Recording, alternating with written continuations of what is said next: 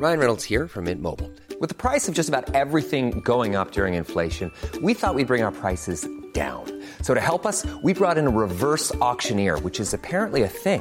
Mint Mobile unlimited premium wireless. Ready to get 30, 30, bit to get 30, bit to get 20, 20, 20, bit to get 20, 20, bit to get 15, 15, 15, 15 just 15 bucks a month. So, Give it a try at mintmobile.com slash switch.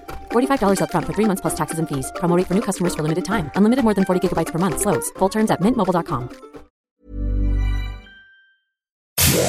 Inicia las noticias de la tarde con Jesús Martín Mendoza en Heraldo Radio.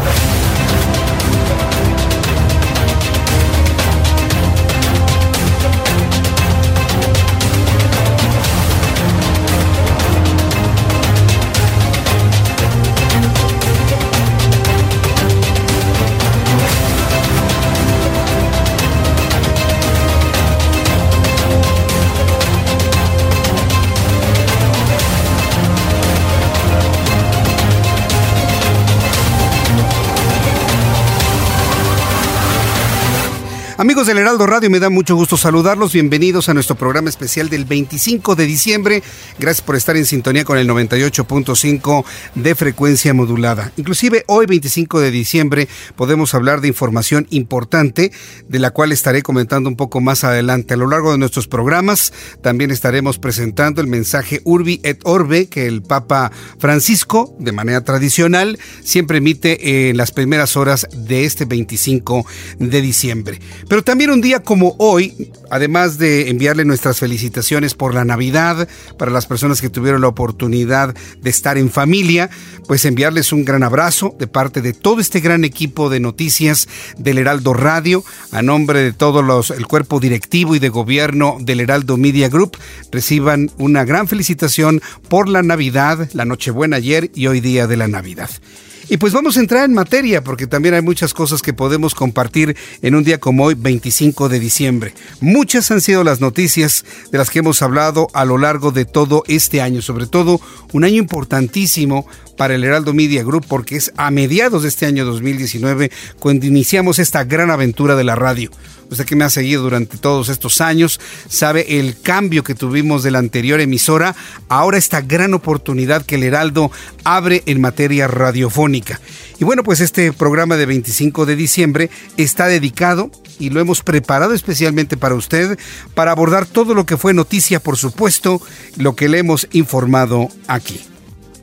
Escuchemos estas notas nacionales que dieron mucho de qué hablar durante este año 2019.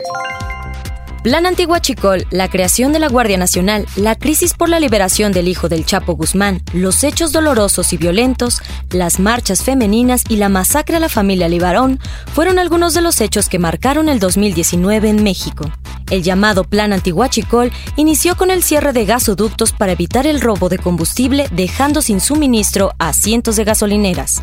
El abasto se realizaría mediante pipas compradas por el nuevo gobierno. Las compras de pánico no se hicieron esperar y miles de automovilistas formaron largas filas y esperaron por varias horas para obtener el combustible. El 18 de enero, autoridades localizaron una toma clandestina en Tlahuelilpan Hidalgo. El derrame de gasolina atrajo a un centenar de pobladores que llenaban bidones y garrafones de combustible. Un chispazo de la ropa sintética originó la explosión que cobró la vida de 130 personas.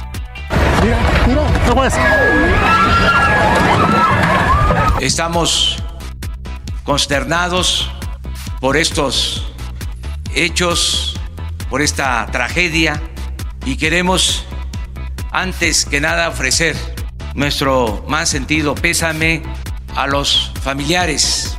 Haciendo un diagnóstico de qué es lo que había ocurrido, la naturaleza del incidente que era la extracción clandestina de hidrocarburos de un ducto de petróleos mexicanos, causando una explosión y afectando un sinnúmero de personas que estaban en las inmediaciones. El 27 de marzo vio la luz la Guardia Nacional. El presidente Andrés Manuel López Obrador publicó el decreto de la reforma constitucional que creaba un nuevo organismo para combatir a la delincuencia organizada.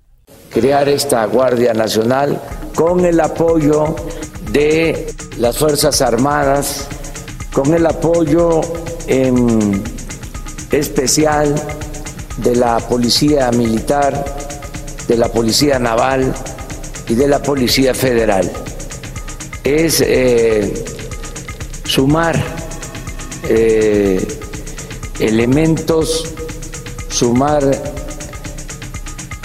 recursos, sumar voluntades, trabajar de manera coordinada para garantizar la paz y la tranquilidad en el país. En el mes de abril en Huichapan, Veracruz, 14 personas fueron asesinadas a tiros mientras festejaban una fiesta. Seis hombres llegaron preguntando por la Becky, administradora de un bar de Minatitlán.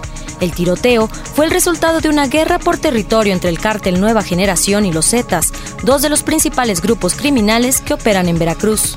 En este 2019, las mujeres exigieron un alto a la violencia sexual y los feminicidios en la capital del país.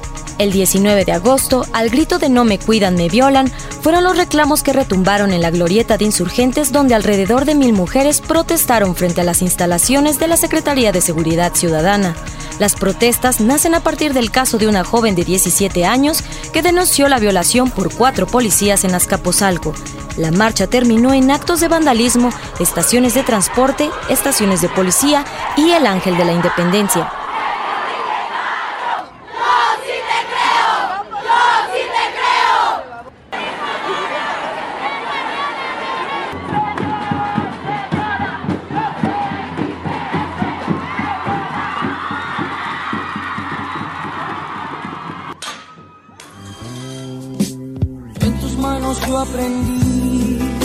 beber agua. El 28 de septiembre de este año se fue el príncipe de la canción a los 71 años, entre controversias y desencuentros por parte de los hijos del cantante. Homenajes y festivales dieron adiós al príncipe de la canción. Durante el mes de octubre se desencadenaron una serie de enfrentamientos y bloqueos de vialidades en Culiacán por parte del cártel de Sinaloa contra las fuerzas de seguridad del ejército mexicano. Todo esto a raíz de la captura y posterior liberación de Ovidio Guzmán, hijo del narcotraficante Joaquín Guzmán Loera. A finales de octubre, los fuertes vientos desataron una serie de incendios forestales en Tijuana, Ensenada, Tecate y Rosarito. El gobierno de México declaró un estado de emergencia tras contabilizar 204 casas consumidas por el fuego, 10.000 hectáreas arrasadas y un saldo de tres personas muertas. El 4 de noviembre tuvo lugar uno de los momentos más dolientes para el país. Una violenta emboscada se suscitó en las inmediaciones de la comunidad La Mora, en el municipio de Bapispe, Sonora. Miembros del crimen organizado atacaron y dieron muerte a un grupo de mujeres y menores de edad pertenecientes a la familia Levarón de origen mormón. La tarde del lunes 25 de noviembre se realizó la marcha feminista denominada Ni una menos, en el marco del Día Internacional de la Eliminación de la Violencia contra la Mujer. Una vez más, la marcha feminista terminó en actos vandálicos, daños a estaciones del Metrobús y el hemiciclo a Juárez. Ese mismo día, Abril Pérez Agueón era asesinada frente a sus hijos, quien sufría violencia por parte de su exesposo, principal sospechoso de su muerte. El 29 de noviembre, mexicanas de todas las edades respondieron al llamado del colectivo chileno feminista La Tesis, realizando el performance Un violador en tu camino. Miles de mujeres se concentraron en el Zócalo capitalino frente a Palacio Nacional, donde lanzaron gritos acompasados y rítmicos contra la violencia de género y el feminicidio de Abril Pérez por todas las que ya no están y en solidaridad con las mujeres chilenas.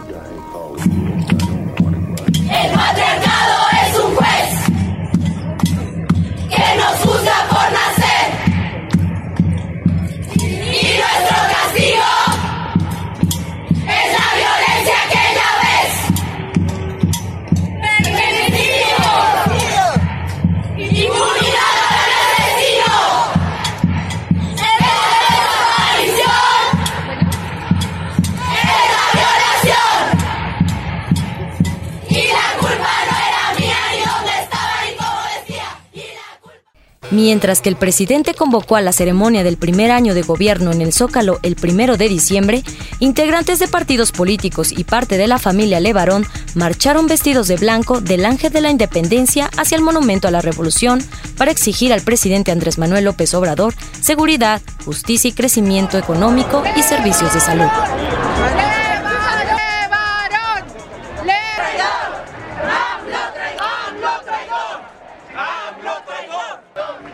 Uno de los temas más importantes que ocupó la agenda nacional fue sin duda alguna el asesinato de varios integrantes de la familia Levarón.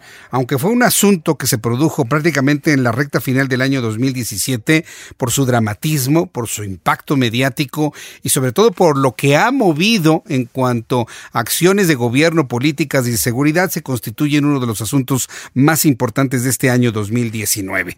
El asesinato de varios integrantes de la familia Levarón en una aparente emboscada en los límites de Sonora y Chihuahua ha ocupado y sigue ocupando titulares tanto de programas de radio, de televisión, eh, como de la prensa escrita. El presidente de la República, Andrés Manuel López Obrador, recibió en Palacio Nacional a los integrantes de esta familia. López Obrador aseguró que fue un encuentro fraternal, lo calificó como un encuentro respetuoso, y les presento esta entrevista que la verdad, debo decirlo, causó mucho impacto. Fue de las primeras entrevistas que tanto Adrián como Julián Levarón ofrecieron a los medios de comunicación.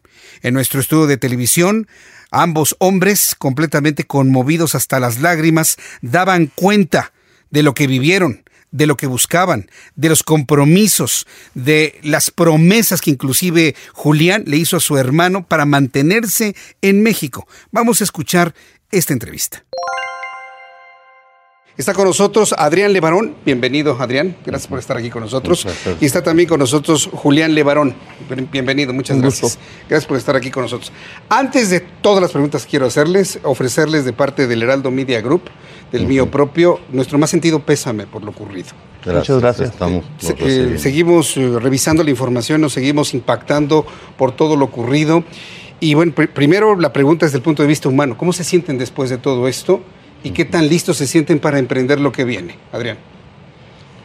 Pues de mi, de mi parte, yo personalmente, pues sigo tratando de, sanar mi herida y, más que nada, el, su, me es difícil hablar con mis nietos y con mis yernos y con mis los vivos, es bien difícil irles a dar ese abracito y sentir esa, ese abandono de, que ya no tienen a su mamá. Es muy duro eso. Y en, y en el nombre de los vivos, de mis hijos huérfanos, de mis nietos huérfanos, de mis seres queridos, yo quiero pedirte a ti y pedirle a México y a todo el mundo que, que que me dé ese abracito, yo sí necesito consuelo de, mi, de mi gente. Nosotros le damos el abrazo desde aquí, el público que lo ve, porque nadie de nosotros quisiera pasar por una situación así y de verdad estamos unidos con ustedes en, este dolor. Vienen cosas importantes, reuniones en los Estados Unidos, viene una reunión con el presidente de la República, Julián. ¿Ya están preparados con la serie de temáticas que le van a presentar al presidente de la República el próximo 2 de diciembre? Para empezar, ¿van a ir o no van a asistir a esta reunión, a esta convocatoria? esperemos que ellos estén preparados para recibirnos, porque nos han dicho que nos van a informar sobre cómo van los, los avances en la investigación. Y yo creo que hemos sido unánimes en, en la exigencia de saber quiénes fueron los que hicieron esto y que, ah, y que enfrenten consecuencias por lo que hicieron. Y queremos saber por qué, por qué lo hicieron. Eh, ah, eh, yo platiqué con usted hace unos días cuando se hizo esta reunión de alto nivel con el asunto de las armas. Y usted me decía que las armas no son el problema, el problema son las personas que las, que las toman, las personas que se han descompuesto en su alma para poderlas accionar. Yo creo que ese concepto es importante plantearlo el día del encuentro. ¿Lo tienen pensado así? Bueno, yo, yo, yo no sé cómo plantearlo, pero la autoridad usa armas, la policía tiene armas. Ah, si, si, esas mujeres tuvieran armas para defenderse de estos delincuentes, serían instrumentos sagrados que salvan a su familia.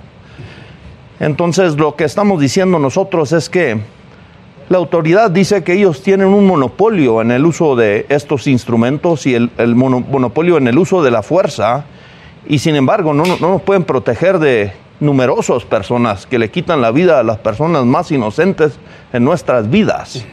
Entonces, en algún momento tenemos que replantear la manera en que defendemos a, la vida, porque nosotros creemos que el autor de la libertad es Dios y que tenemos el derecho a la vida y el derecho a la libertad y el derecho a que se nos respete Y eso no es algo que le vamos a rogar a ningún político.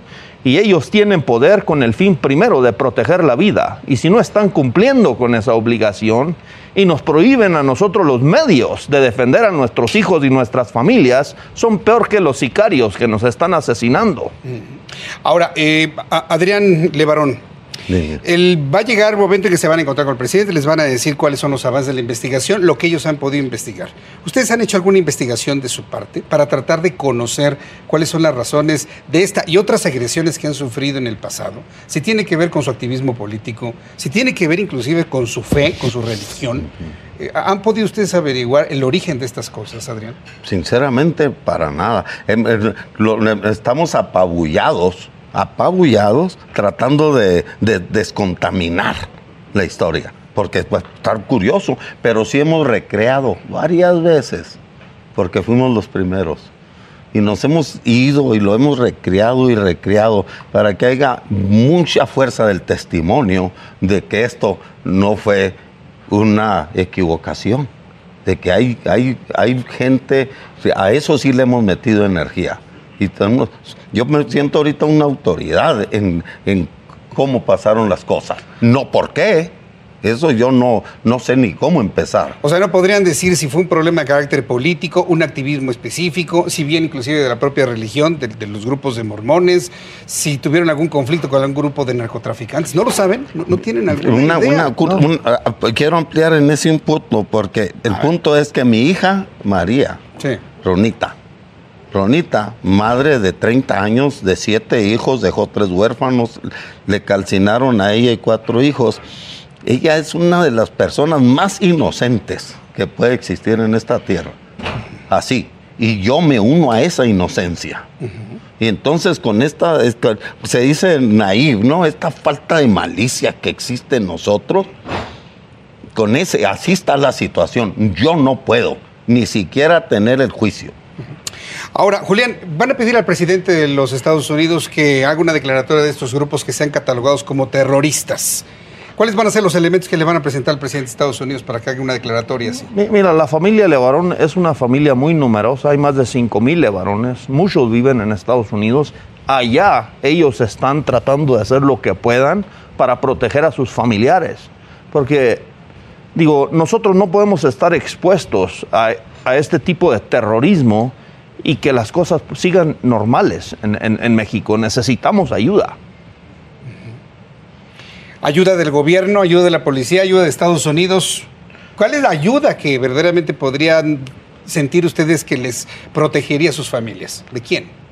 Pues del mundo, yo diría. Del mundo. Aquí, pues claro. O sea, yo no, yo, a mí me preguntaron en varias entrevistas, ¿crees que necesitan, ah, le quieren pedir ayuda a Estados Unidos? No le quiero pedir ayuda al mundo. Estamos en un estado, para mí, que yo digo triste. Es, de, impotencia. Porque yo no sé cómo ponerle el nombre a esta situación que vivimos. Yo no le quiero poner el nombre. ¿Quién se lo va a poner? La petición es que alguien le ponga nombre, que alguien con poder. Porque yo creo que si se juntan 100 mil firmas o un millón de firmas, de todos ellos van a hacer lo que ellos quieran. Entonces, ¿quién soy yo? ¿Qué puedo hacer? Peticionar. ¿Han pensado irse de México? Porque ahora que me menciona que hay tantos miles de levarones en los Estados Unidos, pues ya dejar México mientras se arregla y se hace justicia, pues irse a vivir no, en los Estados no, Unidos. No, podemos, no podemos porque, porque de mi parte mi hermano dio la vida por defender a nuestra comunidad y él la noche que fue asesinado me dijo, yo creo que me van a matar el 6 de julio del 2009.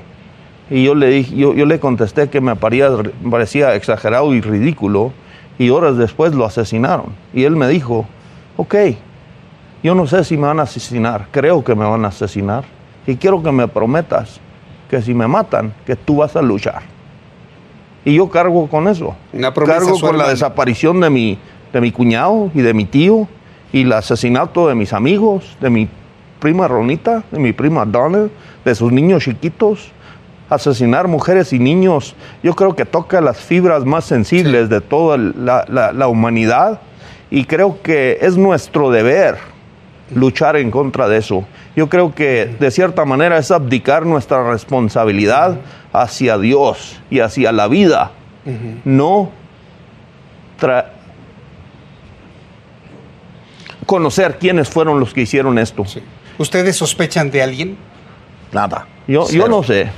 Yo no sé quiénes de alguien que sospeche no. hemos, hemos, escuchado tantas versiones que fueron los, los cárteles de Chihuahua, los de Sonora. Unos dicen una cosa y para nosotros puede es especulación puede pura. ser cada, pero de, de gringo y, mormón. Y, y, no es nuestra obligación. es obligación de la autoridad que nos digan quiénes son. Correcto, sí, no, pues precisamente ese encuentro es para avanzar en ello. Se me acaba el tiempo de nuestro programa. Yo les quiero agradecer mucho que hayan venido. Sabemos que tienen un encuentro con Javier Sicilia. ¿Qué, ¿Qué, expectativa tienen de este encuentro? Yo lo quiero invitar a él porque él es un abogado. Correcto. Un defensor de, de, Entonces yo quiero ir a suplicarle que también abogue por mí en su lucha. Así como le supliqué a Julián que abogara por mí. Yo aquí lo traigo porque viene a ser mi abogado, le digo, ahora hay que aboga por mí. Yo te doy mis hijos calcinados y mi, mi corazón sangrando. Es lo que le quiero ofrecer a Sicilia. Vamos a estar muy atentos del encuentro que tengan con Sicilia. Sé que es un encuentro privado, pero lo que podamos conocer será muy valioso para el público. Yo le quiero agradecer mucho a Adrián. Gracias. Javier Sicilia, me da mucho gusto saludarlo. Bienvenido. Buenas tardes. Buenas tardes, Jesús. Buenas tardes al auditorio. Desde las dos y media de la tarde que tuve oportunidad de platicar con eh, Julián y Adrián Levarón, supimos que iba a tener un encuentro con usted. ¿Cómo resultó este encuentro? ¿Cómo encontró esta charla? ¿Confían mucho en usted, Javier Sicilia? Pues antes que nada fue el, el abrazo que nos debíamos, el llorar juntos esta tragedia que también es la tragedia del país, porque detrás de la masacre de la familia de Barón están cientos de miles de familias destruidas, destrozadas, eh, secuestros, asesinatos, feminicidios, etcétera, etcétera.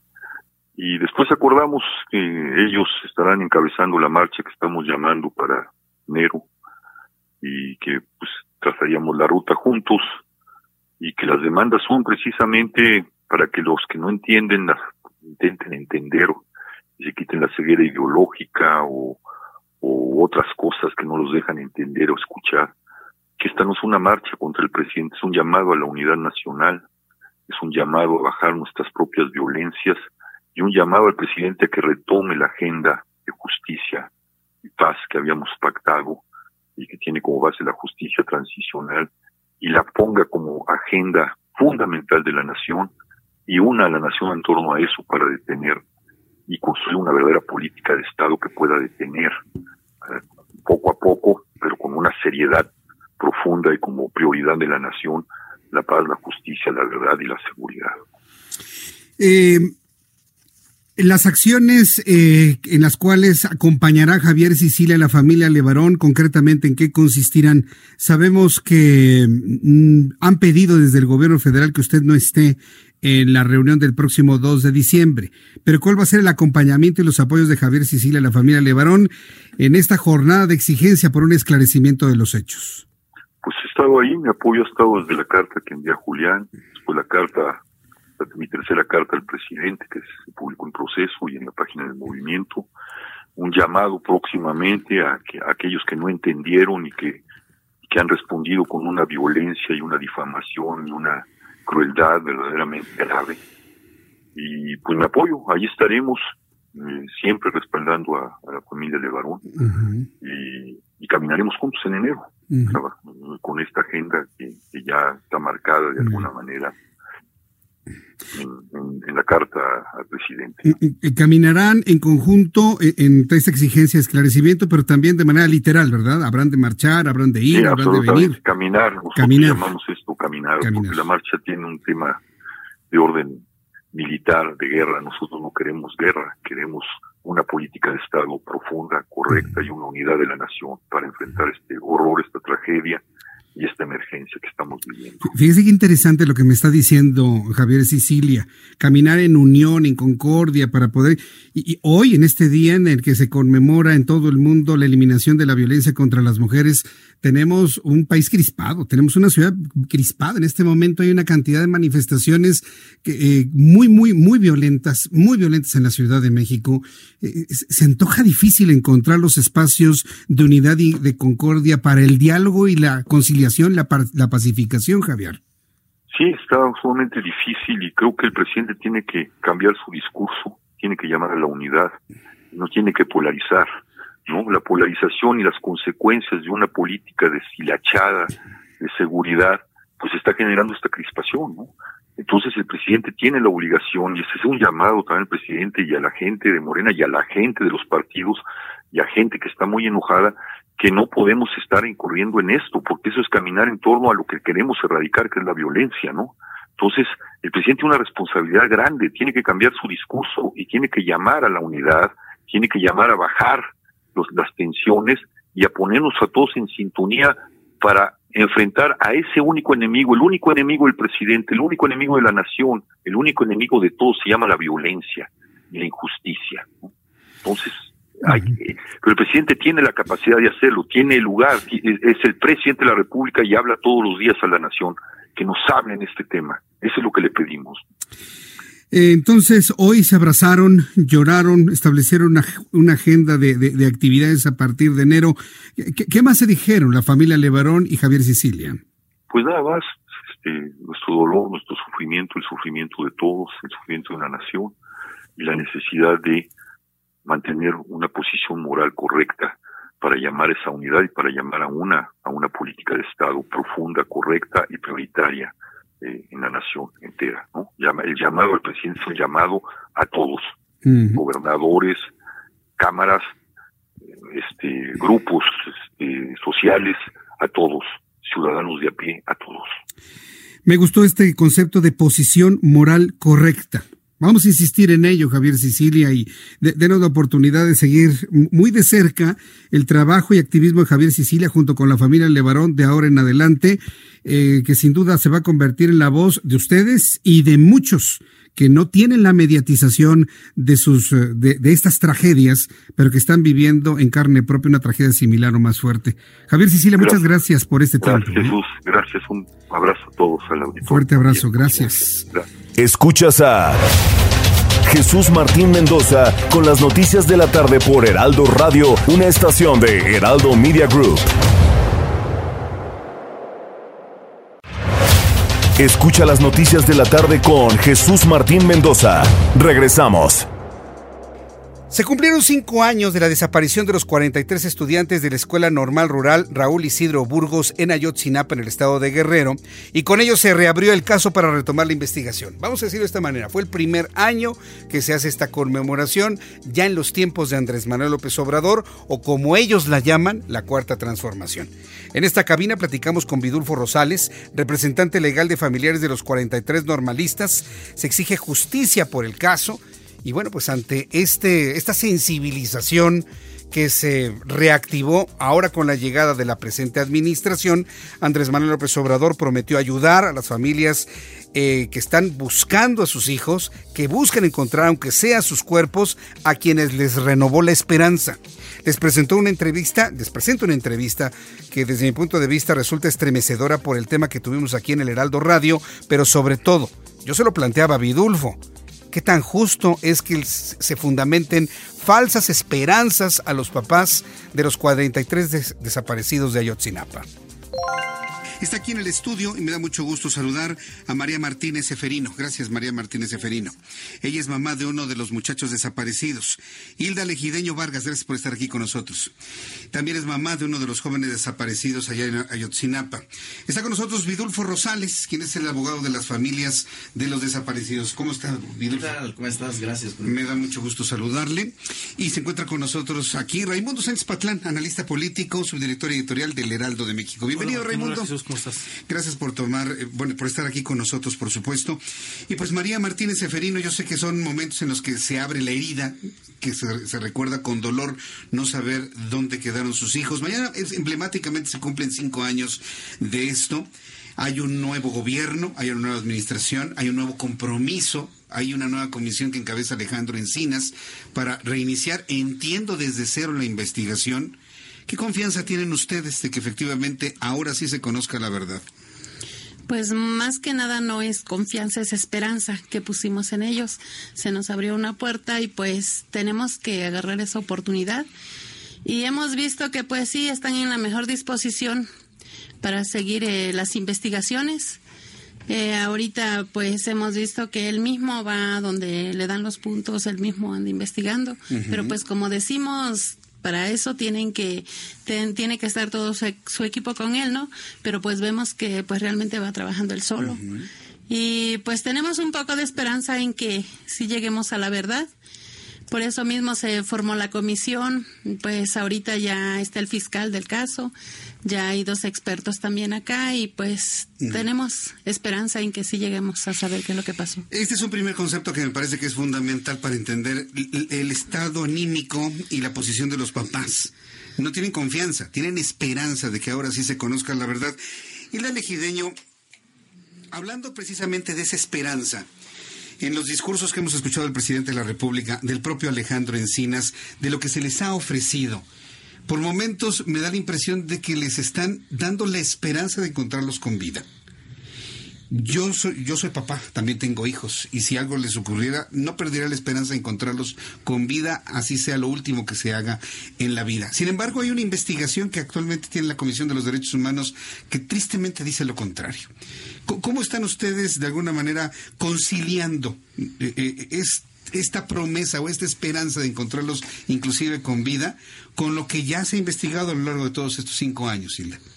Pues quedó demostrado que la verdad histórica que el señor Murillo Karan sacó a la luz pues ha quedado descartada científicamente.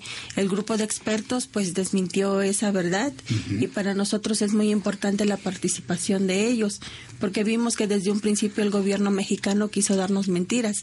Es por eso que nosotros tenemos la plena confianza en el grupo de expertos.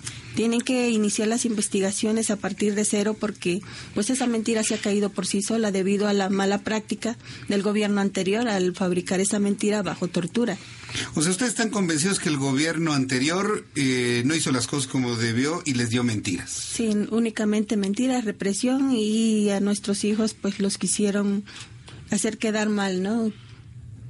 O sea, no, no, hay ninguna parte desde su punto de vista de la investigación que sea rescatable desde su punto de vista, nada. El grupo de expertos dejó dos, este, dos informes. Ahí pues hace hincapié a, varios puntos que son este, líneas de investigación, que es la investigación al, a los militares, a los, a los policías federales, al, al quinto autobús y a la telefonía celular. Esos puntos, esas líneas tienen que continuar, aunque hay otras líneas que van saliendo y ya se están investigando. Que yo veo que la línea que tiene que ver con, con el ejército, pues prácticamente se ha diluido y, hay que tomar en cuenta que, bueno, pues hay inclusive una colaboración de las Fuerzas Armadas ahora con el presidente Andrés Manuel López Obrador para esclarecer estos hechos. Vidulfo Rosales, eh, ¿Están satisfechos con la forma como se está haciendo las cosas ahora en este nuevo comienzo de la investigación a casi cinco años de estos hechos, Vidulfo Rosales? Sí, mira, yo creo que se va avanzando por buen camino. Obviamente hay algunas sombras, ¿verdad? En, esta hay algunas preocupaciones. La, preocupación, la preocupación mayor es primero la tardía, eh, el tardío nombramiento del fiscal especial. Sí. ¿no? Lo segundo es esta lentitud que también la Fiscalía General en meses atrás se, se, ha visto, que ha actuado. Sin embargo, en los últimos días, a partir de la reunión con Andrés Manuel López Obrador, han acelerado ellos el ritmo de las investigaciones. Esperamos que así continúe, que no bajen el, ese ritmo, ese impulso que le están dando a la investigación y creo que así estaremos transitando por buen camino. Ahora también, efectivamente, hay instituciones que muy poco han colaborado. ¿verdad? Una de ellas pues es la Secretaría de la Defensa Nacional, no ha brindado toda la información que tiene que brindar, este no ha, no ha aportado los elementos que debería estar aportando. Sí está apoyando por ahora eh, las búsquedas en terreno que se está haciendo, brindando seguridad, buscando también ellos por su lado información y creo que tampoco eso lo podemos soslayar. Pero hay una parte importante de lo que tiene que ver con la responsabilidad de algunos de sus elementos que estuvieron el día de los hechos, que dieron seguimiento a los estudiantes, hay señalamientos, no los digo yo, esos señalamientos están en, el expediente, están hay datos, de, hay datos de prueba que están en la, en la investigación que indican que tenían colusión algunos elementos del 27 batallón con Guerreros Unidos, que algunos de sus de sus miembros son familiares, que algunos militares son familiares de, de, dirigentes importantes del grupo Delincuencia de Guerreros Unidos. Es decir, sí sigue la idea entre los papás de los 43 estudiantes que ellos se encuentran en, en alguna instalación militar, Vidulfo. No necesariamente, pero que lo que sí, la idea que se tiene, pues es que algo supieron los mandos militares, por lo menos del 27 batallón. No estamos hablando de todo el ejército mexicano, ¿verdad? De todo, de toda la institución, sino estamos hablando del 27 batallón. Hay personajes claves ahí que estaban al frente del 27 batallón que indudablemente los datos de pruebas que se tienen es que supieron y saben, ¿verdad? Y es y es y esa información deben ponerla a disposición de la investigación, pero allí el problema es que toda la institución pues es hermética, cierra esa, posibilidad de que se ponga a disposición esa esos datos. Pues veremos eh, en esta investigación que está encabezando Alejandro Encinas cuánta disposición hay por parte de las Fuerzas Armadas de este batallón, de, manera concreta, de decir lo que finalmente saben. Raimundo Sánchez Patrón, han sido ya casi cinco años de información, de investigación, de un seguimiento que tú has llevado a todo este caso. ¿Qué tanto desde tu punto de vista se, ha contaminado una investigación que tiene que darle certeza a los papás de dónde quedan sus hijos con aspectos de índole político desde tu punto de vista? ¿Qué, qué tanto pesa una cosa con la otra si lo vemos todo desde esta panorámica, Raimundo? Evidentemente se contaminó tanto la investigación por malas prácticas y también hubo un, uso político evidente de, esta situación. Ah, tan es así que ahora pues eh, se vuelve prácticamente a empezar de cero. Lo que les han ofrecido es empezar de cero. No sé si los padres estén de acuerdo en empezar de cero. Y te voy a decir por qué. Porque también han liberado a 77 eh, presuntos responsables, los han liberado y también no les ha gustado a los padres que los hayan liberado. Entonces, a lo mejor no, no necesariamente tenemos que empezar de cero. ¿no? Yo, yo lo, que me, lo que veo aquí es, a cinco años de distancia, se está diluyendo, como dices, esta participación del, eh, del ejército en la, narrativa, y también se está diluyendo aquel, aquella máxima que decían que fue el Estado. Ya nadie dice fue el Estado, eh, de los grupos políticos que se adhirieron a, al reclamo legítimo de los padres de, estos muchachos, ya no dicen que fue el Estado, ¿no? Entonces ya lo está, está, hay un cambio de discurso narrativo que, bueno, que si va a servir para la investigación, para descontaminar la investigación, qué bueno, qué bueno, pero no para legitimar que los mantengan otro sexenio a, estos padres, a estas madres, pues con la misma esperanza y sin, pero sin resultados en la investigación. Aquí quiero preguntarle a, María Martínez, ¿usted estaría dispuesta a esperar todo el sexenio de Andrés Manuel López Obrador para que avance la investigación y conocer por lo menos parte de la verdad? Pues como hemos dicho, nosotros queremos que sea lo más rápido posible, ¿no? A este tiempo que pues tomó el cargo vemos que va muy lento, pues nosotros queremos que se agilicen más las investigaciones, más que nada. Es desesperante ver que pasan los días y pues estamos en lo mismo, no tenemos nada. Es que ese es el problema, ¿no? Que, que, no hay certeza de nada. Eh, Hilda Legideño, no tienen certeza de nada, alguna idea, algún indicio, nada fluido a lo largo de estos cinco años, inclusive tal vez de comentarios que existan en su comunidad de qué pudo haber pasado con los muchachos, nada absolutamente. Hay muchos comentarios y mucha información que llegó a nosotros como padres y madres. Nosotros nos dimos a la tarea también de salir a búsquedas, pero desgraciadamente pues no nunca dimos con el paradero de nuestros hijos. Este, pero pues nosotros tenemos que seguir impulsando. Totalmente no creemos en el gobierno mexicano por tanta mentira que nos dieron, pero es el único camino que tenemos para llegar a la verdad. Y nosotros si vemos que no hay pues respuesta, pues tenemos que impulsar y ver la manera de cómo poder agilizar esta investigación, porque nosotros no podemos esperar todo el tiempo. Fíjese lo que nos comenta, eh, lo que nos comenta doña Hilda, nosotros no confiamos en el gobierno mexicano, pero hoy el gobierno mexicano lo encabeza López Obrador. ¿Tampoco en él confían? Vemos la disposición, pero queremos resultados. Queremos resultados, queremos saber en dónde están nuestros hijos, porque si así nada más nos van a llevar con pura promesa, con que nos digan que sí nos van a apoyar, pues yo creo que no, no tendremos la plena confianza hasta ver resultados.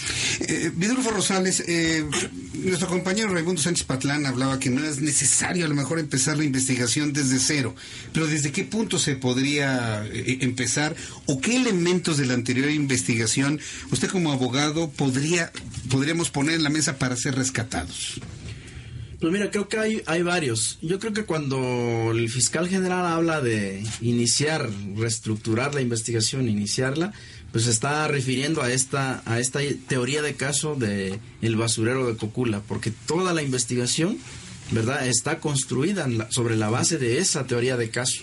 Entonces esa teoría de caso pierde sustento, ¿verdad? Cuando la mayoría de las declaraciones y la mayoría de las pruebas fue obtenida de manera ilícita y con violación a derechos fundamentales.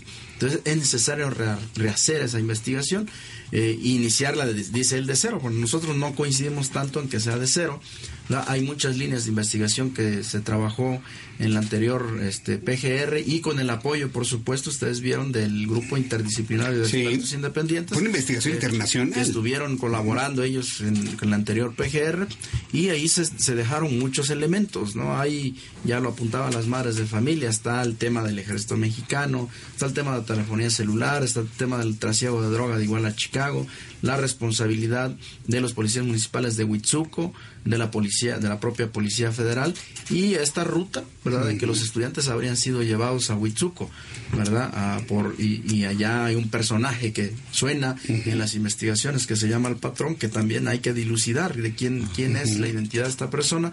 Por lo menos esos elementos ahí están y tienen que retomarse. Esos no pueden dejar de lado.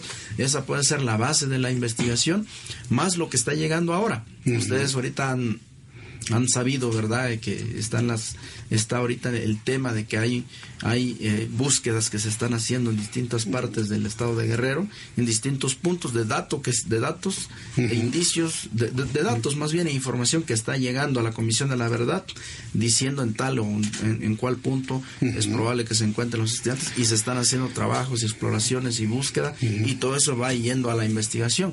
Entonces, esas nuevas líneas pues también se están retomando. Se habla de Carrizalillo, Mezcala, de mismo Tepecuacuilco. Son datos importantes que se tienen que incorporar a la investigación, pero tampoco se puede dejar de lado la, las otras líneas que dejó el grupo interdisciplinario. Y, en caso de aparecer en otro lugar completamente distinto, investigar por qué fueron trasladados hasta este lugar. Eh, ahí cuando vamos entrando el asunto se va haciendo cada vez más y más complejo, Raimundo. ¿Tú cómo ves a Alejandro Encinas? ¿Con herramientas y elementos suficientes como para poder llevar a cabo exitosamente esta investigación? ¿Cómo lo ves tú? Yo veo a Alejandro Encinas con mucha voluntad eso sí, mucha voluntad de darles una respuesta, con las herramientas también, pero lo que también veo es que el debate central que estamos viviendo a cinco años es no la responsabilidad de quiénes son los que perpetraron este crimen, sino la localización de los muchachos, ¿no? Porque la responsabilidad parece que, estamos de acuerdo en qué, pasó, quiénes son los responsables, y tenés así que ha indignado tanto que se haya liberado a tantas personas que, que, pueden estar involucradas. no, yo creo que el debate no está en la responsabilidad ni, ni en quiénes fueron los, los, autores, sino en la localización de los muchachos. Lo veo con voluntad. Eh, yo lo que me preguntaría es este si, si realmente eh, hay indicios de que estén en otro lado, de que no estén en el basurero de Cocula. Eh, la, la, antigua PGR llegó a una verdad histórica, que es un término jurídico, y la Fiscalía General ahora está buscando en otros basureros, como decía bien el abogado eh, Vidulfo, eh, están buscando en todos lados, pero no sé realmente si vayan a, encontrarlos y, y, eso es lo terrible de, este asunto. Que han pasado cinco años. Han pasado cinco años y pueden pasar diez y hay gobiernos indolentes y autoridades que, que, que, no están poniéndose en la piel de estas madres y estos padres. Entonces, yo creo que si, si hay una verdad ya, o si la encuentran, pues por más cruda que sea hay que decirlo. Y si tenemos esperanza, eh, de que estén vivos, pues también hay que, hay que, hay que buscarlos y que el fiscal, pues ahora sí que haga todo lo que, tiene que hacer, pero que ya no tener a, las familias en esta situación. Hoy eh, Edgar Ledesma, nuestro compañero reportero, rescató la figura de José Luis eh, Abarca casi no se mencionan los Abarca. Es más, vaya, no tengo ni siquiera certeza que esté cerrado en la cárcel. O sea, e, e, ese factor de José Luis Abarca verdaderamente es importante. ¿Tú qué piensas? De, Yo creo que sí, es, es importante porque hay parte, eh, pues gran parte de la narrativa que, que, conocemos hasta ahorita del caso de que es uno de los principales responsables, pero el asunto es que, ¿Qué? ¿Cómo, no? Nadie de ellos sabe dónde, dónde están los muchachos. Exactamente. Nadie de ellos sabe. No hay instrumentos, no hay este pues, ¿Cómo forma de saberlo? Yo creo que están las herramientas, voluntad, pero eh, la esperanza, pues creo que no podemos tenerla siempre, todo el tiempo. Doña María Martínez, eh, a lo que comenta Raimundo Sáenz Patlán, nuestro analista político, lo que a usted más le interesa más que los culpables es encontrar a su hijo.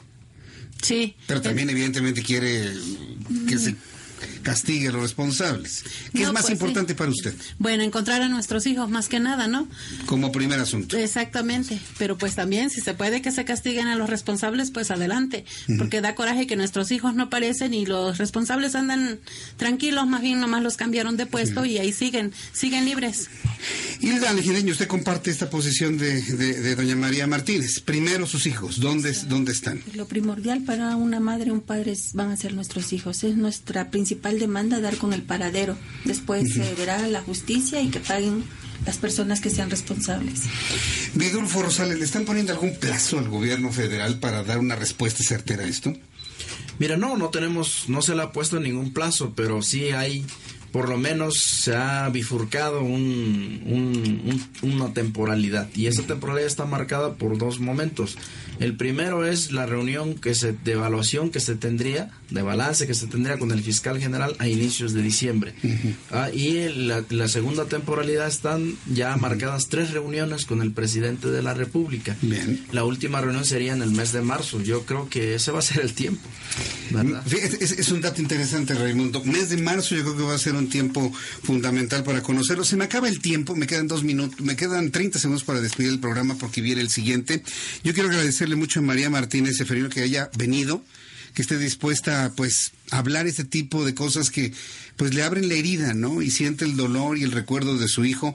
Por eso doblemente le agradezco que esté aquí con nosotros y hacemos votos porque aparezca su hijo Muchas lo gracias. antes posible. Gracias. Hilda Legideño, gracias por estar aquí, doblemente por el dolor que implica hablar de estos asuntos en los medios de comunicación y hacemos votos porque aparezca su hijo lo antes posible. Gracias.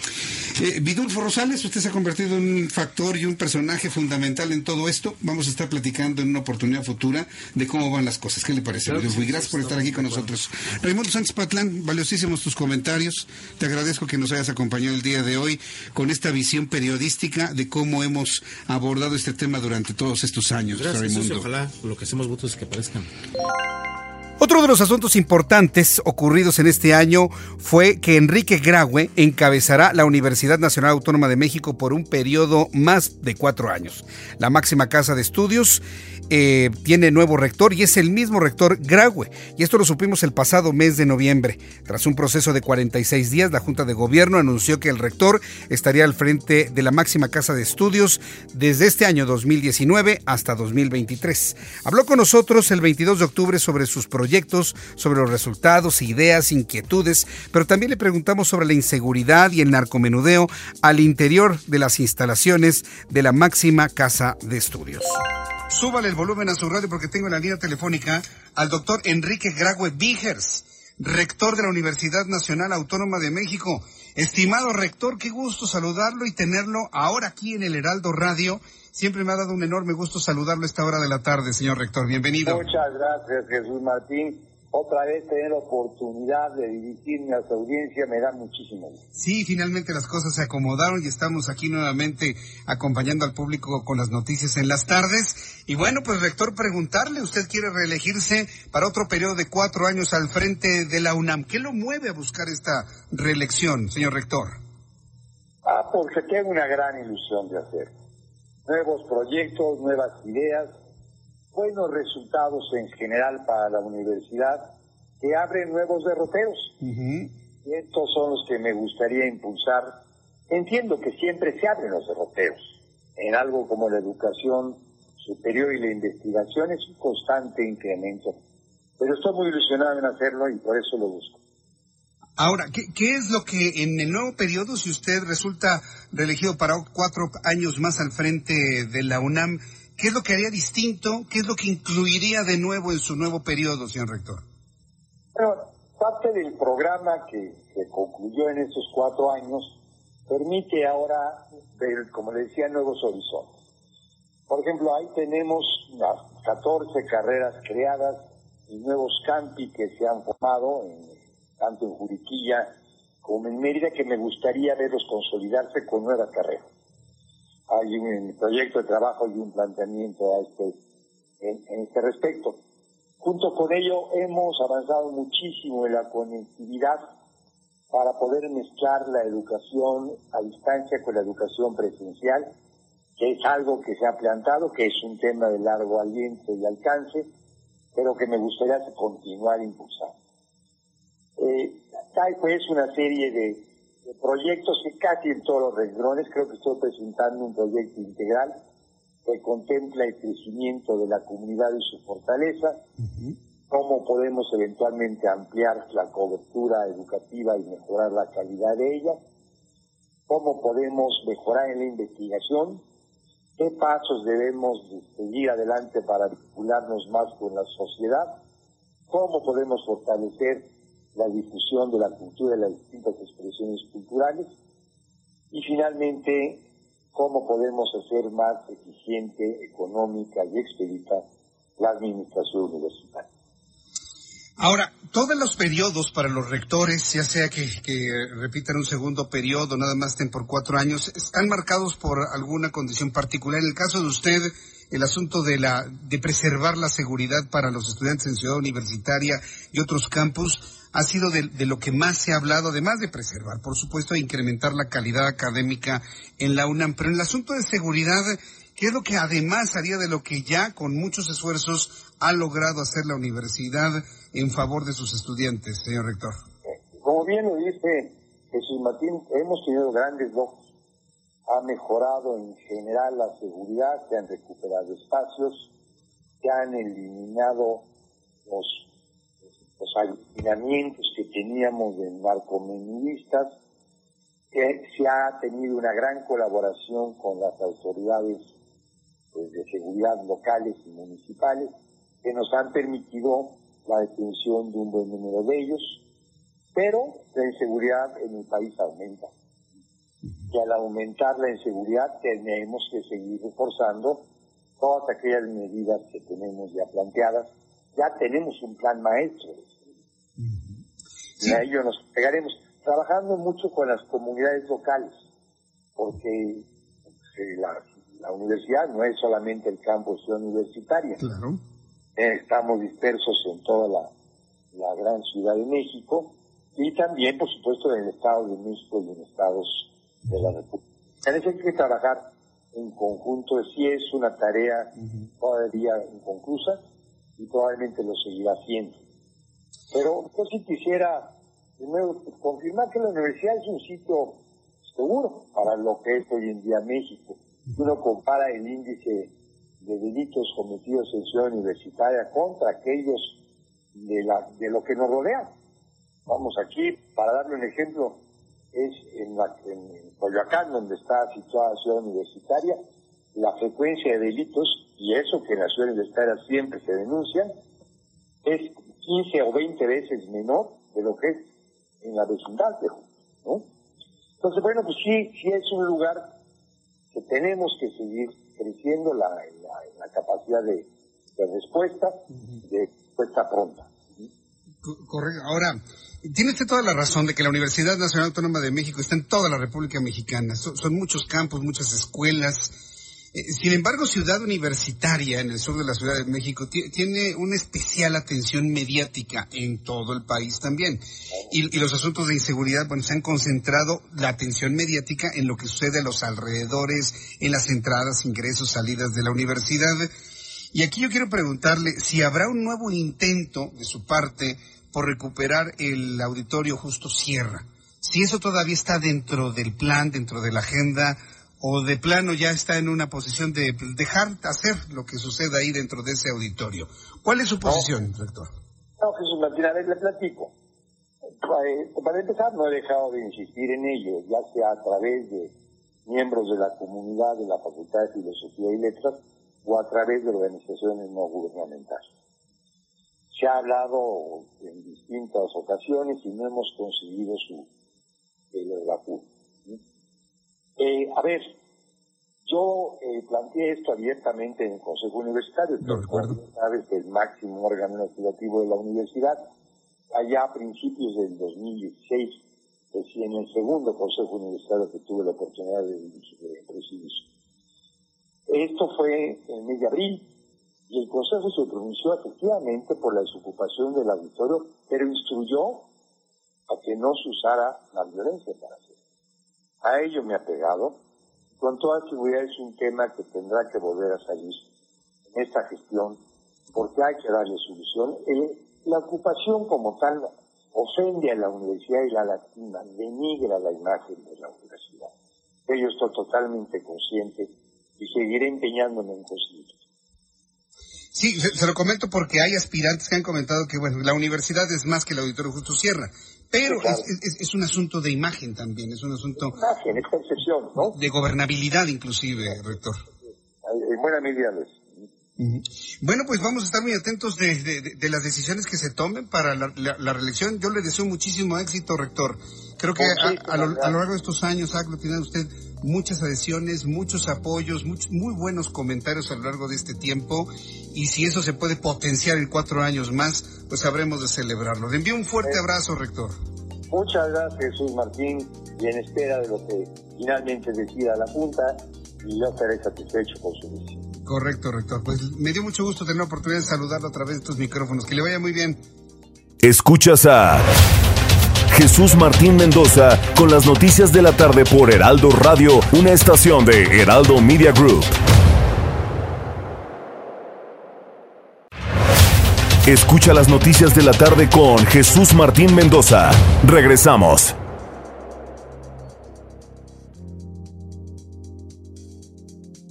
El tema económico es fundamental en nuestro país y máxime cuando el propio presidente de la República, Andrés Manuel López Obrador, a lo largo de sus ¿Cuántos lleva? Cuatro o cinco informes. Vaya usted a saber todo lo que considera como informe. En sus conferencias matutinas ha insistido que no es un cambio de gobierno, sino un cambio de régimen. Al hablar de un cambio de régimen, ha insistido en enterrar por completo el modelo neoliberal que asegura durante 36 años fue lo peor que le pudo ocurrir a México, según él. Por lo tanto, el tema económico se convierte en trascendental, fundamental en la presente administración. Y por eso platicamos con el senador del Partido Acción Nacional, Gustavo Madero, sobre el paquete económico 2020, la miscelánea fiscal, la ley de ingresos. Las críticas de un hombre como Gustavo Madero y de otros analistas en materia económica confirman que el paquete económico, al menos el del año 2020, pues en realidad no es tan distinto a los modelos liberales, neoliberales que se habían hecho con anterioridad. Vamos a escuchar lo que nos comentaba el senador panista. Cuando son las 7.24, las 7.24, está aquí con nosotros en el estudio y me da un enorme gusto saludar al senador Gustavo Madero, presidente de la Comisión de Economía en el Senado de la República. Bienvenido, senador. Muchísimas gracias. Lo, lo vi pasar y dije, ah, no se me escapa, ¿no? Porque aquí en el Heraldo Radio, debo decirle, que nos visitan diputados, senadores, personajes de la política. Y hoy, bueno, pues el senador Gustavo Madero, que lo puede ver a través de mi cuenta de YouTube, Jesús Martín MX. Bueno, son varias cosas. Quiero entrar con lo del paquete económico, aunque llegó allá a Cámara de Diputados, finalmente ustedes lo van a revisar. ¿Cómo están viendo en una primera impresión todo este paquete económico? La ley de ingresos, el presupuesto de egresos, la primera que hace la autollamada cuarto transformación. La segunda, la segunda. La segunda. ¿La segunda? Sí, ya presentó la ley de ingresos y el, PEF, el, paquete económico del 2019 que estamos viviendo fue aprobado por esta legislatura que ya es mayoría morena y presentada también por el presidente Andrés Manuel López Obrador. ¿Y tiene algún cambio sustancial del anterior a este? Es tan neoliberal como el anterior, Jesús Martínez. Eso no le va a gustar nada al habitante del Palacio Nacional. no, pues es, un paquete neoliberal. No, pues es igual. Este les gustó. Este es muy inercial. Eh, donde tiene cambios es en la asignación presupuestal. Hay, hay reasignaciones presupuestales. No, no hay cambios en la parte de ingresos. Es muy inercial. Eh, se le está estrechando, reduciendo mucho el margen de maniobra a este gobierno, no está creciendo, Jesús Martín, y este problema no lo están atacando. Están recortando los motores del crecimiento interno. Todo es nada más por el comercio exterior, pero el tema de la agricultura, el tema del turismo, el tema de la economía, de la infraestructura, la están recortando en niveles del 25, 30 o hasta el 50%. Hoy el diputado Gerardo, Gerardo Fernández Noroña me dijo todo lo contrario, que se estaba dotando al campo, como nunca antes. Vas a ver las manifestaciones que van a tener estos vatos al rato. Y, así estamos los ciudadanos de a pie, que bueno, que no tenemos el legajo enfrente y que escuchamos en los noticieros a los diputados senadores comentar sobre esto. Unos dicen la otra cosa ahora me dice que... No, mira, el, campo le recortó, le recortó el año pasado y ahora le volvió a recortar a lo uh, recortado, o sea que ya es un recortitis. Este, pero lo estás viendo, lo estás viendo porque no crece la economía, Jesús Martín. ¿Y por qué no crece tampoco? También porque no hay confianza. Y cuando no hay confianza, no hay inversión privada. Si no hay inversión, no hay creación de empleos. Si no hay creación de empleos, no hay consumo. Y si no hay consumo, pues eh, no hay recaudación. Ese es el círculo vicioso que está teniendo este gobierno, porque no está generando confianza y está matando las poquitas eh, formas de, de incentivar el crecimiento, que es apoyando la infraestructura, el campo, el turismo y, en general la economía, ¿verdad? Este eso lo está recortando. Ah, ahora, eh, ¿qué tanto en realidad, cuánto margen de maniobra hay cuando pues prácticamente más del 95% del presupuesto ya viene etiquetado, es senador? Correcto, es correctísimo. El margen de maniobra es muy pequeño. Estamos hablando más o menos de eh, de 6 billones, punto 2, 6.2 billones el presupuesto y más del 80% ya está muy, muy etiquetado en, eh, en compromisos de nóminas, transferencias, pago de pensiones y compromisos financieros. Entonces realmente el, el margen es pequeño, pero ese margen está siendo mal utilizado y por eso pues las calificadoras de riesgo están esperando a ver si no sea el crecimiento México puede perder el grado de inversión y entonces estaríamos ya entrando en otra en otras ligas. Nos bajarían de liga a una economía de mayor incertidumbre de pago de nuestros compromisos y por lo tanto las tasas de interés más caras el riesgo países se incrementaría. Ojalá y no entremos a eso que entienda este gobierno la necesidad de, de hacer un cambio y generar mayor confianza, sobre todo en el sector energético, porque está dando muchos bandazos. Mm. Ahora, eh, una cosa que nos ha preocupado quienes hemos visto esto es la diferencia que hay en, en cuanto a la ley de ingresos con el presupuesto de egresos va a haber deuda, ¿no? Porque va a ingresar mucho menos de lo que se piensa gastar. ¿Cómo se va a resolver eso? Lo, primero que eh, el, paquete económico son criterios generales de política económica, que es donde te dan un poco la, la visión de lo que crees que va a pasar. La ley de ingresos, que es el cálculo de cuánto crees que va a recaudar, de qué tamaño es el pastel. Eh, la miscelánea fiscal, que cada año eh, las leyes son fiscales este, para determinar qué impuestos, qué derechos se le van a mover y con esto qué recaudación vamos a tener. Con eso se conforma la ley de ingresos que te dice ese es el pastel. Y después viene el presupuesto. El presupuesto solo lo aprueba la Cámara de los Diputados. Todo lo anterior, la ley de ingresos y los cambios fiscales, sí lo aprobamos en, de manera conjunta en dos cámaras. Eh, ¿Qué están estimando?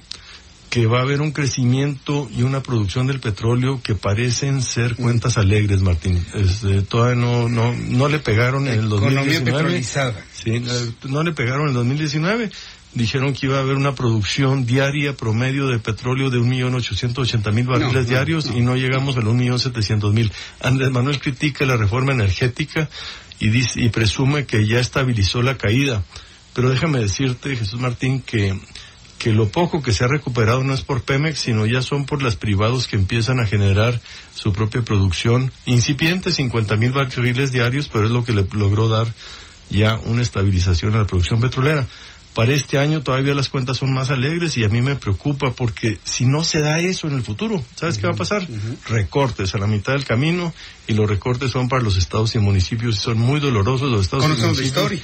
ya están, ya están muy, están con el agua en el cuello y este gobierno todavía les está quitando mayores participaciones y aportaciones. Pues no, no resta más que esperar la discusión, pues sí, porque algo se tiene que mover de los números y porcentajes que no está este suave, No está suave, el panorama no, está suave, este, y, y lo, peor es que no les cae el 20 de que necesitan dar golpes de confianza y no los están dando. Pues yo quiero agradecerle mucho, senador, que nos haya visto el día de hoy. Nos deja angustiados. no, no me digas, hombre, yo soy optimista. Este, ah, es un gran país. Entonces, bueno, pues confiamos en ustedes, en las oposiciones. Así es, Para que su voz prevalezca y muevan algún porcentaje por ahí. senador, muchas gracias. Gracias por la invitación. Miguel Ángel Mancera, quien es el coordinador del grupo parlamentario del PRD en el Senado de la República, señaló una probable acción de inconstitucionalidad a las leyes secundarias de la reforma educativa. Con él platicamos el pasado 26 de septiembre y nos planteó esto.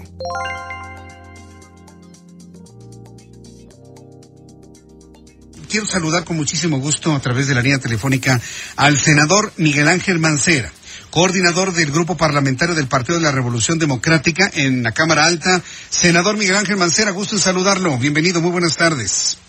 ¿Qué tal, Jesús Martín? Me da mucho gusto saludarte, saludar a toda tu audiencia. Muy buenas tardes. Buenas tardes, senador Mancera. Una primera impresión de cómo quedaron las leyes secundarias eh, eh, en esta reforma educativa o nueva reforma educativa y quienes vemos que prácticamente quedó tan planchadita como había llegado de la Cámara de Diputados, senador. Mira, la verdad de las cosas es que ayer estuvimos planteando varias eh, reservas, reservas que desde nuestro punto de vista eran muy importantes por eso les dijimos, o sea, no desconocemos que hay avances, porque por supuesto que estás hablando de más de 300 artículos, Jesús Martín. Entonces, tampoco sería eh, lógico ni iría contra los hechos, e iría contra los hechos el decir que no hay eh, cosas importantes en estas leyes, porque se han discutido mucho. Sin embargo, hay eh, también puntos específicos de los que han señalado organizaciones de la sociedad civil, grupos parlamentarios en la Cámara de Diputados, y nosotros en el Senado de la República. El compromiso que se hizo un día antes de la sesión es que podría haber debate y que podríamos presentar, eh, digamos, reservas y se analizaría cuáles serían procedentes o cuáles no. La verdad es que esa parte no se cumplió como tal.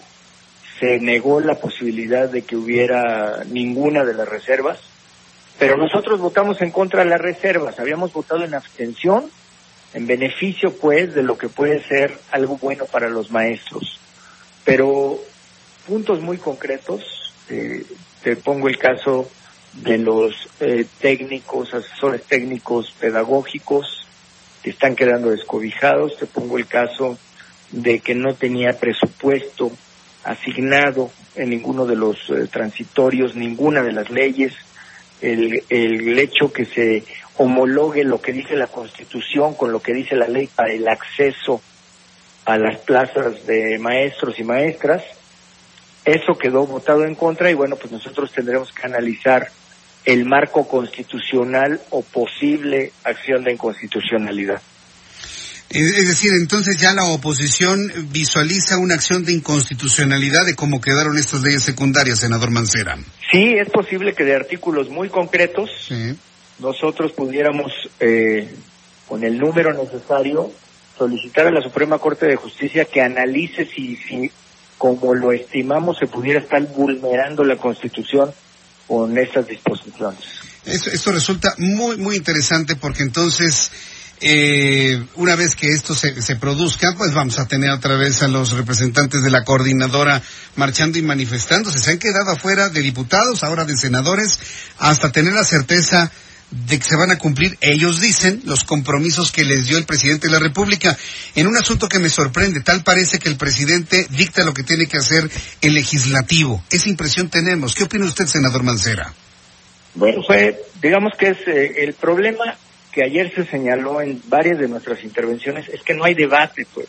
O sea, no se permite el debate porque no se acepta discusión ninguna de las reservas. Mira, vamos a, vamos a presentar incluso una iniciativa el martes por parte del grupo parlamentario del PRD porque hay incluso una confusión de leyes. Se está hablando en alguna de las disposiciones que van a ser regulados los trabajadores con la ley federal del trabajo y con los contratos colectivos. Es un error porque estás hablando de derecho burocrático, no del derecho de los eh, civiles. Eh, entonces, ahí se tiene que hablar, claro, de las condiciones generales de trabajo y de la legislación que rige las relaciones burocráticas de los trabajadores burocráticos. Senador Mancera, una de las cosas que se anularon, que se cancelaron de, la reforma educativa es eh, esta instancia de construcción de escuelas, el INIFE, del Instituto Nacional de Infraestructura Educativa. ¿Cómo va a quedar esto? En primera instancia, los reconocimos inclusive el CAFSE hace muchos años, pero sabemos que en eso recaía la construcción de las escuelas. Esto me suena hasta generador de desempleo de muchos proveedores que tenía seguramente el INIFED. Ahora, ¿cómo queda esto, senador? Primero, precisamente del INIFED, es de lo que te estoy hablando, de poder asegurar los derechos de los trabajadores, sí. porque hay un sindicato. Entonces, esta modificación se tiene que hacer urgente, porque es un error con lo que se fue y con no, no nos aceptaron la reserva. Entonces vamos a tener que presentar la iniciativa. El martes eh, la vamos a estar presentando en el PRD. Luego, lo que se está hablando ahora es que se va a dotar de recursos a unos, eh, digamos, a unas comisiones que van a ser comisiones de administración en donde también podrán participar los padres de familia, las madres o los tutores. Eh, sí dice la ley que deben de contar con la asesoría técnica necesaria. Sí lo dice. Pero lo que estábamos discutiendo el día de ayer y por lo que pedíamos el debate es porque se les van a asignar recursos. Y cuando tú asignas recursos públicos tiene que haber fiscalización. Y entonces los padres y las madres, ¿cómo van a poder cumplir con los requisitos de fiscalización? Y luego si hay alguna responsabilidad porque algún equipamiento eh, resulte peligroso, sea, eh, sufre algún colapso un inmueble, ¿quién va a responder? Pues vamos a tener también que fincarle responsabilidad a los padres, a las madres o a los tutores. Entonces, todas estas cosas son las que quedaron sueltas y de lo que vamos en su momento a, analizar el correspondiente eh, el, correspondiente juicio para plantear una acción de inconstitucionalidad. Bien, pues eh, senador Mancera, yo le agradezco mucho el que me haya tomado la llamada telefónica, el darnos este esta información que se convierte en noticia importantísima. Y bueno, pues estar, estoy al pendiente de todo lo que sucede en esto y otros temas en el Senado de la República. Envío un abrazo, senador Mancera. Y decirte una cosa muy rápido, nada más. Adelante, dígame, dígame, adelante. Eh, nosotros en el grupo parlamentario del PRD, porque estaban diciendo que, que iríamos en contra de los maestros, de las maestras. Eso no es cierto, porque habíamos votado a favor la reforma constitucional en donde se habla de excelencia, se habla de inclusión, se habla de educación, desde la educación eh, inicial, se habla, por supuesto, de los pueblos indígenas. Entonces, lo único que estamos haciendo es que tengan las condiciones y las garantías plenas en el magisterio. Senador Mancera, estamos muy atentos de ello y esperemos que todo esto, esto fructifique en favor de la educación, estas acciones de inclusión. Sí, definitivamente. Le envío un fuerte abrazo, senador, que le vaya muy bien. Ustedes sabían que hay un museo de la radio. Yo inclusive no lo sabía, pero es un gran esfuerzo para mantener este extraordinario medio de comunicación en la mente de todos, pero además de las nuevas generaciones. Inclusive yo le puedo decir que las nuevas generaciones, los más chavos, que les llaman centennials y muchos millennials, han volteado a ver a la radio como una buena alternativa para informarse, independientemente de la tecnología, ya sea con un radio de bulbos, con un radio de transistores, con un radio de un celular o inclusive con el consumo de datos. Programas de radio, estaciones de radio como el Heraldo Radio en el 98.5 empiezan a ser sintonizadas por un importante grupo de personas nuevamente. No por nada los que sabemos de radio sabemos que también estamos en un relanzamiento y en un auge de las ondas gercianas. Bueno, pues sensibilizados con ello fuimos a conocer este museo el pasado 20 de agosto y tuvimos la posibilidad de convivir con varias personas del público, de nuestro público que nos ha seguido a lo largo de todos estos años. Este museo está ubicado en la estación del Metro Parque de los Venados de la línea 12, la línea Bicentenario, la línea Dorada. Si ustedes quieren conocer más sobre la historia de la radio, yo les hago una cordial invitación para que vayan a visitarlo. Van a encontrar equipos de radio, van a encontrar tecnología que se utilizaba al principio, durante el desarrollo y la tecnología más moderna para llevar programas de radio hasta ustedes. Aquí les dejo esta entrevista que tuvimos con Adrián Laris, presidente de la Asociación de Radio del Valle de México, sobre este medio maravilloso y mágico que es la radio. Y me da un enorme gusto saludar aquí en el estudio al licenciado Adrián Laris. Él es el presidente de la Asociación de Radio del Valle de México, quien se encuentra aquí con nosotros y que me da un enorme gusto tener la oportunidad de entrevistarlo en esta ocasión. Estimado Adrián, bienvenido, muy buenas tardes. Muchas gracias, Jesús Martín, qué gusto saludarte. A mí me da mucho gusto y sobre todo agradecerte el que hayas organizado todo esto en este Museo de la Radio, eh, sobre todo con unas instalaciones espléndidas de primer mundo eh, platícanos cómo nace la idea de hacer un museo de la radio y por qué precisamente en las instalaciones del sistema de transporte colectivo Metro.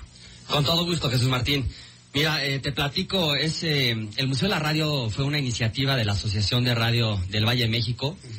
¿Quién es la ARBM? Como algunos de nosotros la conocemos. Nos integramos 15 grupos de radio aquí en el Valle de México, 23 estaciones de FM, 22 estaciones de AM. Somos los principales grupos que que, estamos aquí como ASIR, Fórmula, Imagen, Capital, Radio Centro, Grupo 7, IMER, MBS, Núcleo Radio 1000, Radiorama, Raza, Televisa, ABC Radio, Aire Libre, Radio 13 y por supuesto la nueva incorporación del Heraldo Radio, en donde yo estoy eh, llevando la dirección de este grupo y presidiendo la Asociación de Radio del Valle México, tú bien lo sabes. Eh, la verdad es que me parece que es una idea muy atinada porque hemos visto museos de todos, pero un museo de la radio, ¿este museo de qué nos habla, Adrián? Pues mira, eh, lo que buscamos es que la gente pueda conocer un poco más de la historia de la radio en el mundo, la historia de la radio en México, cómo está conformado el cuadrante, pero lo principal y la joya de la corona es este que transita todos los días por la línea 12 del metro Parque Los Venados, justo aquí abajo de la alcaldía Benito Juárez, pueda conocer cómo se hace un programa de radio en vivo, no pueda conocer eh, a sus locutores y conductores favoritos, que es una de las grandes virtudes de la radio, la cercanía con la gente. Y la RBM busca eso, mostrar las fortalezas que tiene la radio. Ahora, l- eh, si hablamos, por ejemplo, de la comunicación entre las personas a través de la radio, el canal ha cambiado un poco. Si bien mucha gente tiene su radio AM, más radios FM, ya tienen teléfonos celulares, utilizan sus datos, se conectan a Wi-Fi, ha cambiado un poco el canal para escuchar la radio. Sin embargo, desde tu punto de vista, ¿cuál es el futuro inmediato y a mediano plazo de la radio tal y como la conocemos? ¿Vamos a seguir teniendo sintonizadores de radio o todo va a ser a través del dispositivo, el teléfono celular? ¿Cómo lo ves tú, Adrián? Por supuesto, mira, la radio ha evolucionado a través de los años, ¿no? Eh, quiero comentar que junto con la Cámara de la Industria de la Radio y la Televisión, en julio del 2017, logramos que con el Instituto Federal de, Le- de Telecomunicaciones, el IFT, se aprobara una ley en donde todos los teléfonos inteligentes, los smartphones que hoy en día la mayoría de las personas, los mexicanos, tienen uno, se activara el chip FM de la radio. ¿Qué nos dice esto? Que todos los dispositivos móviles hoy en día son un, un radio. Y esto es importante porque no consumes tus datos móviles. Entonces puedes acceder a tus estaciones favoritas sin tener que consumir tus datos, que es algo bastante relevante. Entonces, hoy en día, ¿cómo se consume la radio? Pues puede ser de muchas formas, ¿no? A través de eh, radios de casa, a través del vehículo, a través de tus smartphones, a través de el streaming, a través de podcast. Y como te menciono, la radio ha venido evolucionando, pero yo creo que la clave de todo esto es el contenido. ¿No? Que nosotros sigamos haciendo buenos contenidos, que es lo que la gente quiere consumir. Fíjate, eso que mencionas ahora y que, que vale la pena recordarlo. Yo, por ejemplo, tengo en mis manos, sin afán de publicidad, tengo un Huawei, no tan nuevo, pero viejito, pero no tiene el radio, no tiene la, la- la aplicación de radio de FM. Digo, yo puedo bajar aplicaciones donde escucho radio, pero me gasto mis datos. Pero la radio como tal, el chip, no lo veo. ¿A dónde tengo que ir para que me lo activen? Mira, tiene que ser un teléfono relativamente nuevo, ¿no? Y entonces ya viene por disposición oficial precargada esa aplicación. En donde dice Chip FM, tú la accesas, sintonizas tu estación favorita y entonces ya la puedes consumir sin necesidad de consumir tus datos móviles. Y esto es importante porque en temas de desastres naturales, como lo vimos por, desgraciadamente eh, en el terremoto reciente que vivimos en la Ciudad de México, pues por protección civil siempre tienes que estar informado con un radio, con una linterna, etcétera. Y, y esto nos sirve mucho a todos los mexicanos para estar informados de todo lo que está pasando allá afuera. Bueno, pues yo le quiero recomendar a nuestros amigos que vayan con su distribuidor de telefonía celular y que les digan en- con base en el modelo de celular que tienen, si tiene el chip de radio o no lo tiene, pero siempre tener un radio en casa, en el trabajo, en el transporte. Nos escuchan en este programa mucho en taxis, Adrián, en el Así transporte público, este, nuestros amigos en los mercados, en los kioscos, la gente que está haciendo deporte vespertino a esta hora de la tarde nos está escuchando.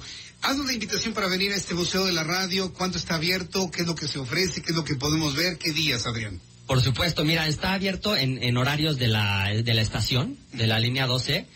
Se compone por dos pabellones, como les platicaba, pabellón A, donde están básicamente todos los datos de, pues, qué es una frecuencia modulada, qué es la amplitud modulada, cómo está conformado un- el espectro radioeléctrico, etcétera. De este lado, un poco más información de cómo es el cuadrante en la Ciudad de México, ¿no? Y datos relevantes de quién fue Marconi, las primeras transmisiones a nivel mundial, etcétera. La cabina de radio. Y algo importante a resaltar es que tenemos un convenio con la Fonoteca Nacional en donde hay una pequeña cabina que tú te puedes acercar, te ponen los micrófonos, eh, los audífonos, perdón, y puedes escuchar audios muy relevantes como eh, la voz de Porfirio Díaz, puedes escuchar eh, la voz de Grace Kelly, cómo eran las radionovelas tipo Chucho el Roto, Calimán, etcétera, cómo eran los anuncios de radio antes, ¿no? De las diferentes marcas. Entonces, pues, conocer y empaparte más de, de quiénes son los grupos radio- radiofónicos del Valle de México y conocer un poco más de esta gran industria que siempre ha estado muy cercana a la gente, que es confiable, que es eficaz que es veraz y que tiene mucha confiabilidad y cercanía con la gente. Oye, Esto de la historia de la radio me interesa mucho. Eh, ¿Lo partes a, es, es a partir de Marconi o un poco antes con Tesla? Con Nikola Tesla, tienes la historia. Pues es que viene de todo, o sea, vienen datos porque, no, o sea, por ejemplo, yéndonos directo a, a temas de México, con- por ejemplo, con Constantino de Tárnava, quien tuvo la primera estación de radio eh, eh, en Monterrey, ¿no? Hoy propiedad del Grupo Radio Centro. Entonces puedes encontrar desde el lado de México hasta Tesla, hasta Marconi, hasta diferentes datos de transmisiones que se hacían inclusive de aguas internacionales a continente europeo, etcétera. Entonces está muy relevante eso. Y por ejemplo, de este lado del pabellón hay una vitrina donde también tenemos un convenio con un gran amigo que se llama Armando Pous Lemus, que tiene una de las colecciones de radios más, más grandes y antiguas de México. Entonces la idea de este museo es que sea un museo itinerante y que sea cambiante. Entonces la gente que hoy pasa y, y transita por aquí, por la línea 12, pueda ver diferentes radios antiguos, pero si viene dentro de seis meses, pues sean otros completamente diferentes y entonces vaya cambiando y, y el chiste es que, que- que vayamos robusteciendo este museo. Inclusive eh, Grupo 7 nos donó una antena de radio que está del otro lado, en el fondo, y la gente pues a lo mejor pues, ve antenas y no sabe si son de tele, de radio, etcétera, pero aquí ya puede ver pues cómo es una antena de radio, de FM. Una antena de transmisión. De transmisión, Ah, sí, muy pintada y todo. Muy Elementos bon- radiadores y todo esto. todo está ahí para que la puedan ver y hay dos grandes pantallas en donde sale la historia de los diferentes grupos. Entonces, y a la gente si se acerca puede saber quién es el concesionario, cuál es la parrilla de programación, quiénes, quiénes son los locutores y quiénes han sido los conductores a través de- del tiempo de, este, de esta emisora. Entonces, pues sale con una idea más completa de nuestra querida industria. bien. Ahí está la invitación para que todo el público venga al Museo de la Radio cuando ande usted en la estación del metro línea 12. Y además, aunque no utilice usted el metro, un día se estaciona cerca o se viene caminando, se mete a la estación del metro Parque de los Venados y recorre este museo para conocer la historia de este gran medio de comunicación que como usted lo sabe, si usted me ha seguido los- en los últimos años, pues sabe que es un medio al cual yo amo muchísimo y que estamos manteniendo de una manera muy importante en el Valle de México y en toda la República Mexicana. Pues mi querido Adrián Laris, yo te agradezco mucho que hayas venido aquí a platicar con nosotros del Gran Museo de la Radio de la Asociación de Radio del Valle de México. Jesús Martín, muchas gracias a ti y a todo tu auditorio. Muchas gracias por estar aquí. Es Adrián Laris quien le ha platicado del Museo de la Radio. Siguen llegando nuestros amigos que se están trasladando por la estación del metro eh, Parque de los Venados. De aquí les mandamos muchos saludos. Están tomando su periódico, conociendo lo que es el Heraldo, toda la oferta informativa del Heraldo Prensa, el Heraldo Televisión, del Heraldo Radio en este lugar. Y bueno, pues la verdad nos da un enorme gusto tener la oportunidad de saludar a nuestros amigos.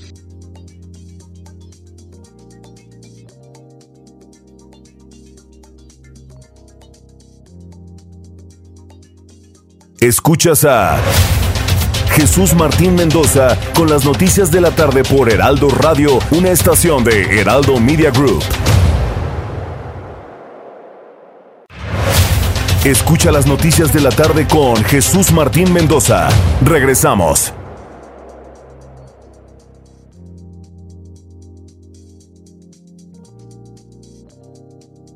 Personaje de la noticia, sin duda alguna, Evo Morales, expresidente de Bolivia.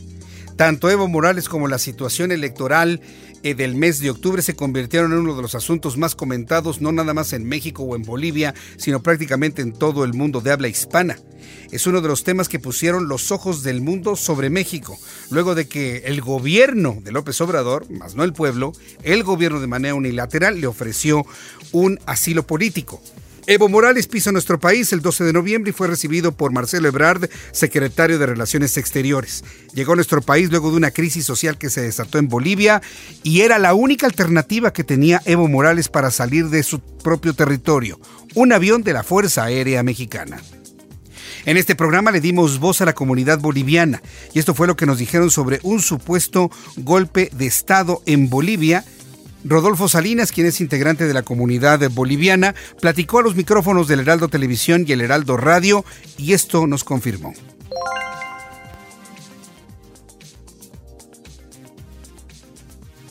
Está con nosotros aquí en el estudio, platiqué con él en televisión, ahora lo hago aquí en radio, Rodolfo Salinas, él es integrante de la comunidad boliviana en México. Rodolfo, bienvenido, gusto en saludarte. Buenas noches, Ahora ¿cómo aquí, estamos? pues bien, bien preocupados por todo lo que ha ocurrido. Eh, ¿Fue un golpe de Estado lo que ocurrió con Evo Morales? ¿Cómo lo ven los bolivianos? Preguntarles directamente a ustedes porque parece que hay verdades que quieren establecer como inapelables desde el gobierno mexicano, pero queremos mejor preguntar a los bolivianos. ¿Ustedes ven un golpe de Estado en Bolivia? Definitivamente no. Dilo por favor otra vez. Definitivamente no y les explico el por qué.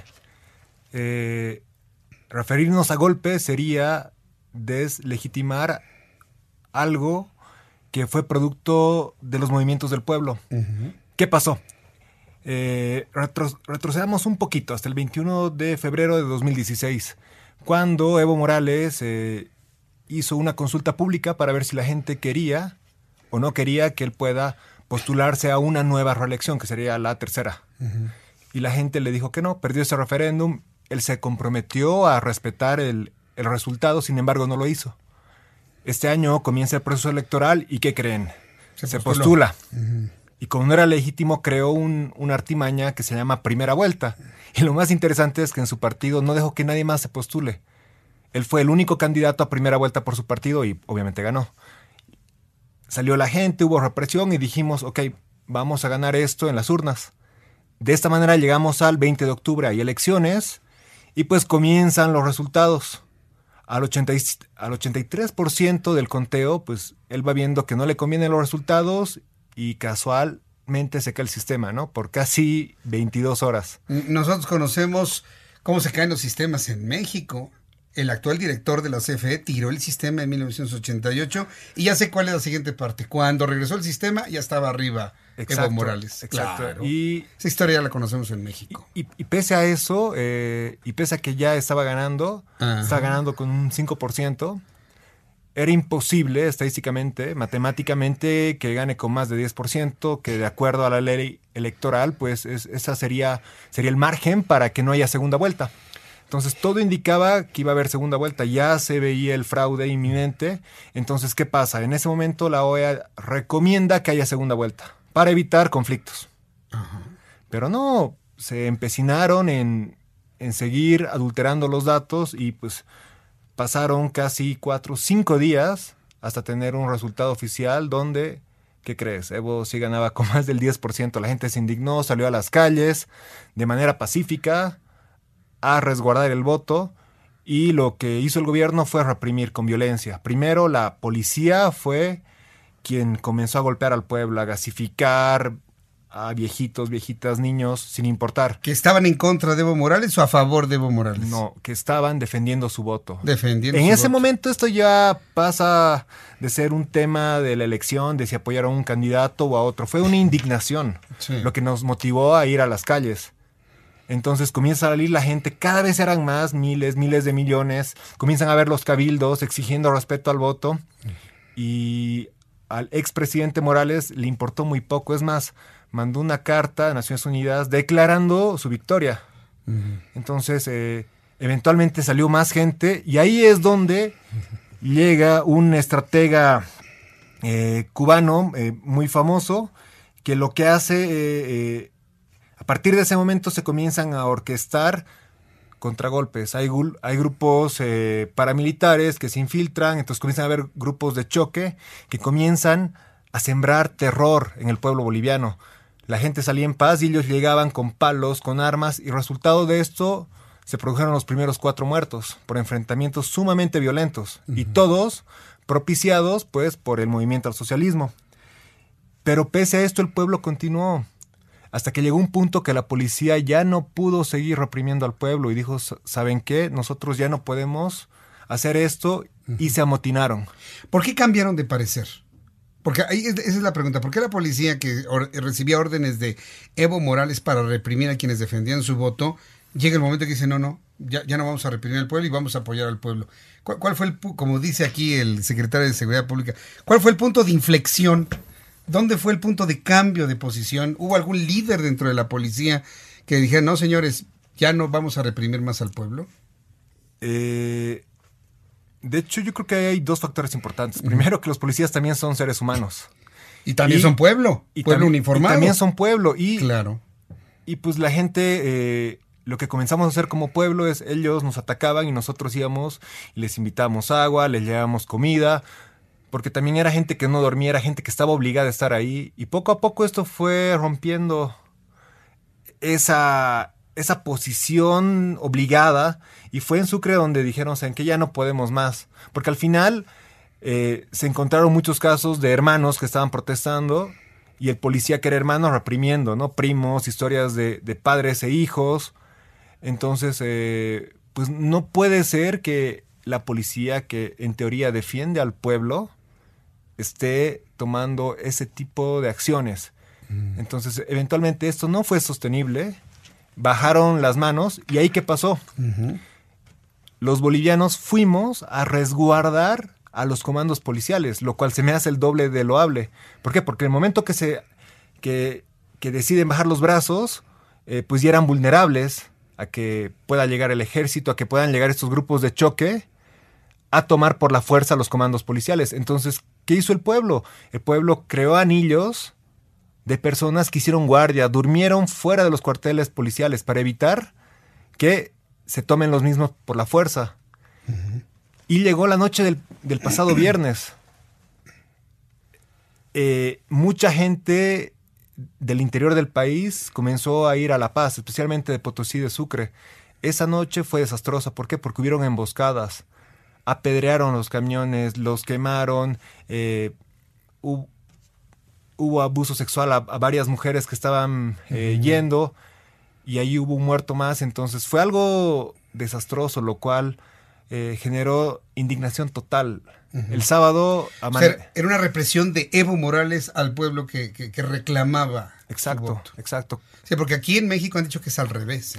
No, para nada. De, de hecho, tenemos, eh, ayer que hubo la conferencia de prensa, pusimos de manera pública todas las pruebas, videos, audios, todos los estudios y todos los informes que nos demuestran dos cosas. Primero, el mega fraude electoral que hubo.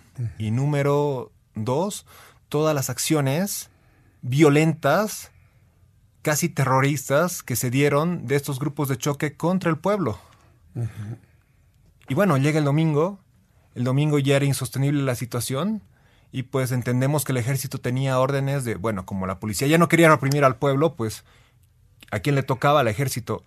Parece internamente que ahí hubieron roces y el comandante en jefe del ejército le dijo a Evo Morales que no y le sugirió renunciar, le sugirió. Ajá, sí, Nada nosotros sabemos que le pidió, le sugirió renunciar, pero aquí en México el gobierno de este país dice que se le exigió y que por eso es un golpe de Estado. ¿Qué le dirías al gobierno de México? Tú que eres boliviano. Nuestros gobernantes no son bolivianos ni han vivido allá y dudo que hayan platicado con la gente allá. Eh, ellos dicen que fue una exigencia del ejército y que por eso es un golpe de Estado. ¿Cómo se lo aclararías tú al gobierno de este país, al secretario de Relaciones Exteriores, a la secretaria de Gobernación, al propio presidente de la República, López Obrador? Pues primero, claramente fue una sugerencia y repitió tres veces el general Calimán esta palabra. Le sugerimos. segundo, no hubo uso de violencia. Un golpe de Estado conlleva uso de violencia. Y número tres, estuvimos más de 48 horas sin presidente. Hubo un vacío legal. Hasta ayer en la noche no teníamos presidente. Entonces, ¿qué nos dijo la lógica? Que no hubo golpe de Estado. De otra manera, ya hubiera habido alguien en la cabeza, alguien que hubiera llegado con una pistola. Un militar, ¿no? Un militar eh, que hubiera sacado a Evo a la fuerza y pues que se hubiera puesto de jefe de, Estado. Pero eso no pasó. Eso no pasó. Es más, después de la renuncia, sale una orden de arresto para la eh, presidenta del, del, Tribunal Electoral, porque ya se habían presentado pruebas rotundas del fraude. Es más, el domingo en la mañana, y esto es de lo que nadie habla, el domingo en la mañana salió el reporte final de la OEA, reporte que por cierto pidió Evo Morales que se realice. La OEA no pudo ocultar un fraude demasiado tan grande. Tan grande. Y pues sale el reporte comprobando este fraude, a las horas renuncia Evo. Horas después salen órdenes de aprehensión primero para las personas del Tribunal Electoral los capturan y después sale una orden de arresto para Evo Morales. Evo Morales en ese momento ah. pues sube su video donde... Nadie habla de esto, ¿eh? Hay una orden de captura en contra de Evo Morales por el fraude electoral. Exacto, porque en Bolivia el fraude electoral es un delito que conlleva prisión. Y pues en esto Evo trata de salir en el avión por las cinco fronteras.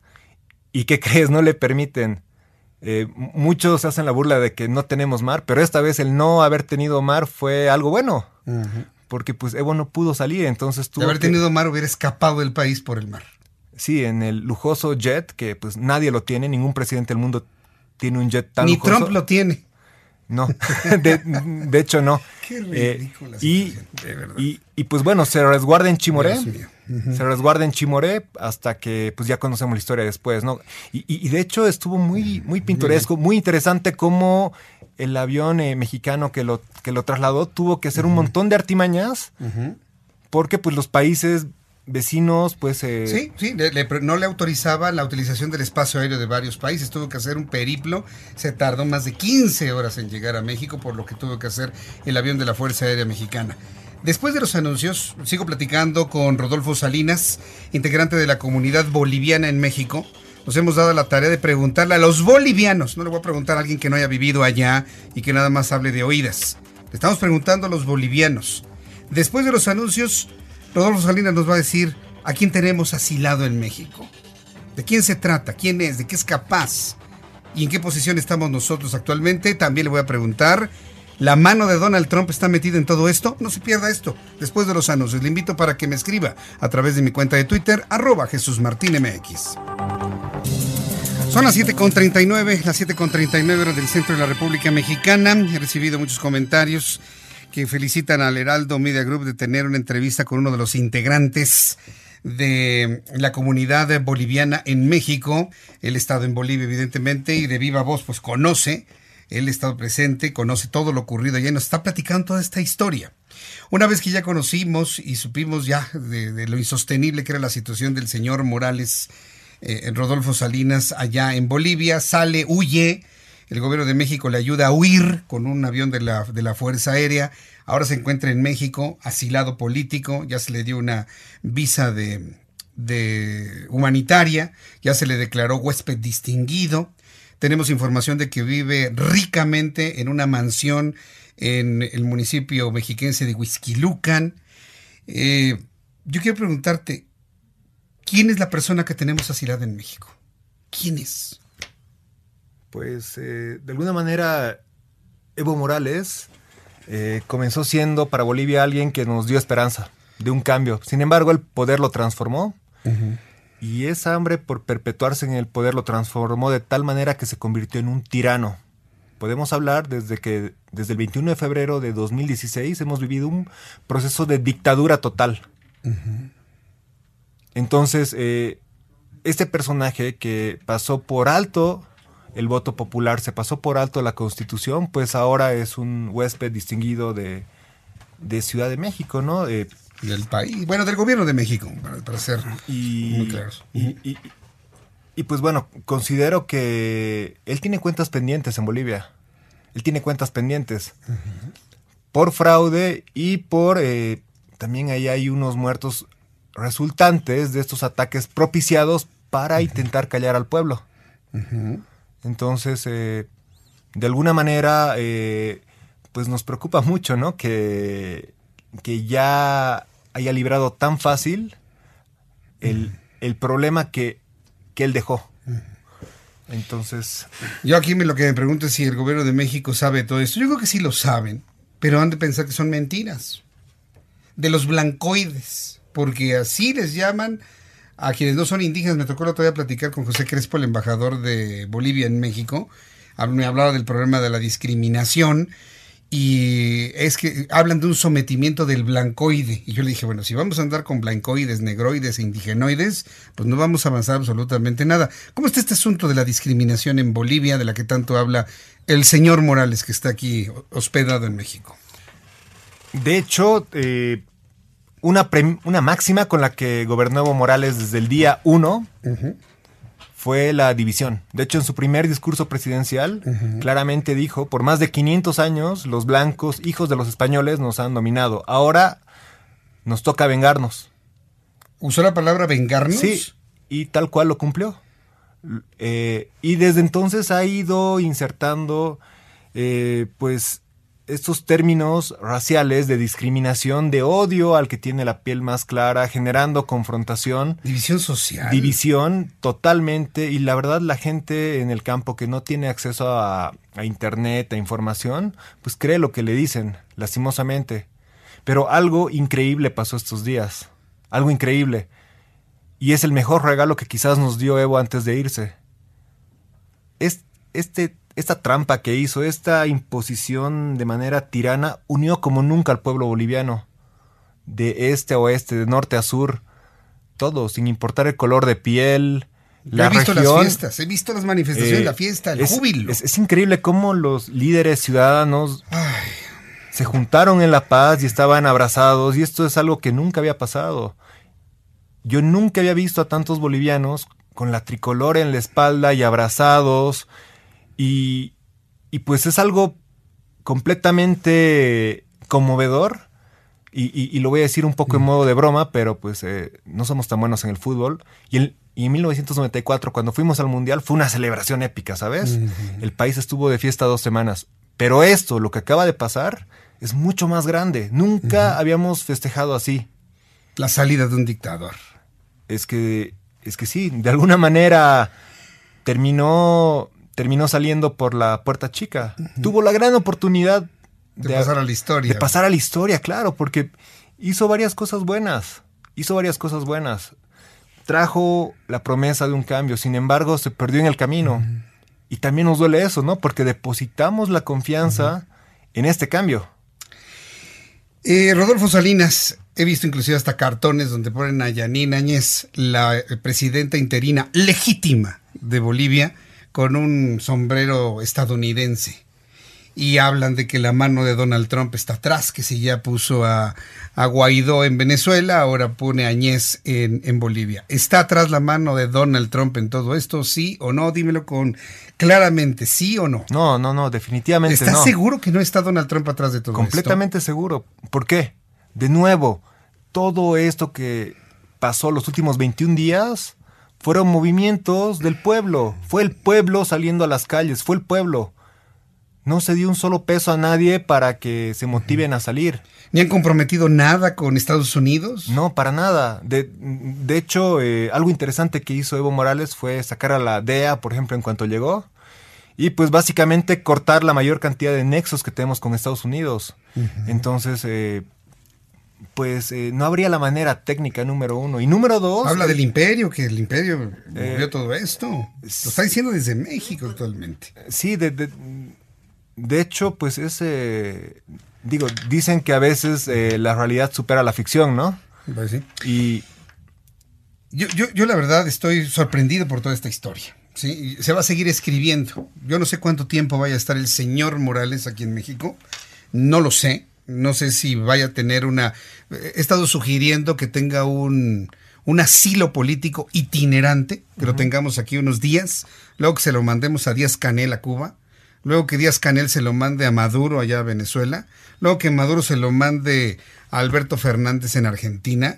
Yo, creo que puede haber una, un asilo itinerante, lo estamos sugiriendo también por el bien del propio gobierno mexicano. ¿eh? Rodolfo Salinas está aquí platicando con nosotros de manera libre, no tiene ninguna coerción, no es ningún actor, es boliviano, tiene sus cartas credenciales que lo acreditan como un ciudadano boliviano, legalmente en México, y no tendría por qué estar viniendo a crear una historia que no existe. Esta es la verdad de las cosas. Y yo sé que esta verdad, algunos van a decir, no, que, no existe, perdóneme. Pero quienes están eh, alabando la decisión del gobierno de haber traído a Evo Morales ábranse, acepten, toleren esta historia que es la verdadera. Hay, hay un asunto que nos quieres comentar sobre esto. Lo que me motiva a estar acá, como ciudadano boliviano, es justamente que se sepa la verdad. Y también externar la molestia que tenemos como bolivianos de que se hable de un golpe de Estado. Hablar de eso, como te decías, deslegitimar un movimiento genuino del pueblo. Me decías que los ofende Pacífico, pacífico. 21 días sin disparar una bala, sin utilizar armas. A través de la paz logramos remover un problema que era grande para todos. Y pues eh, creo que esto es un ejemplo. Hoy me llamó mucho la atención que en Venezuela volvieron los movimientos del pueblo venezolano. Sí, así es. Y, y vaya, eh, la verdad yo veía bastante difícil que pase esto, pero la violencia genera más violencia y nosotros evitamos a toda costa que haya violencia. Entonces, si nos hablan de golpe, obviamente nos genera molestia, ¿sabes?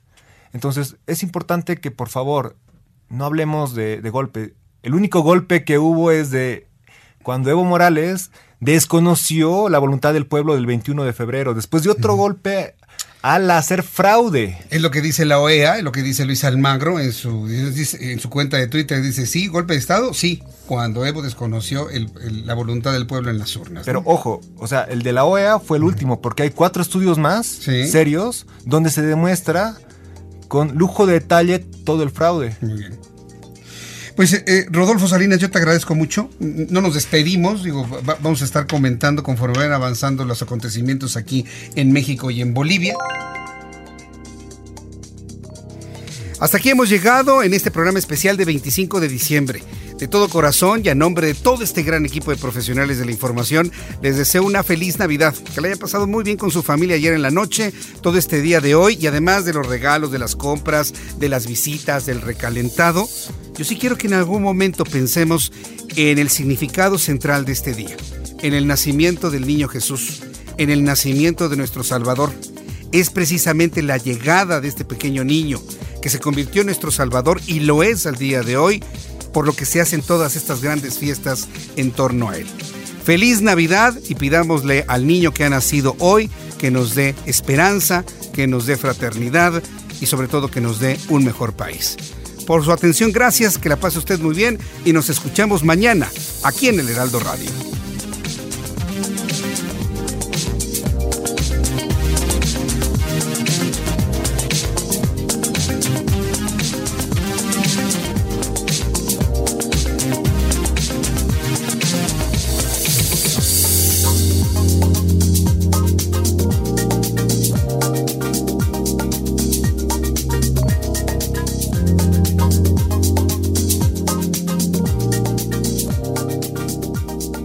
Esto fue Las Noticias de la Tarde con Jesús Martín Mendoza.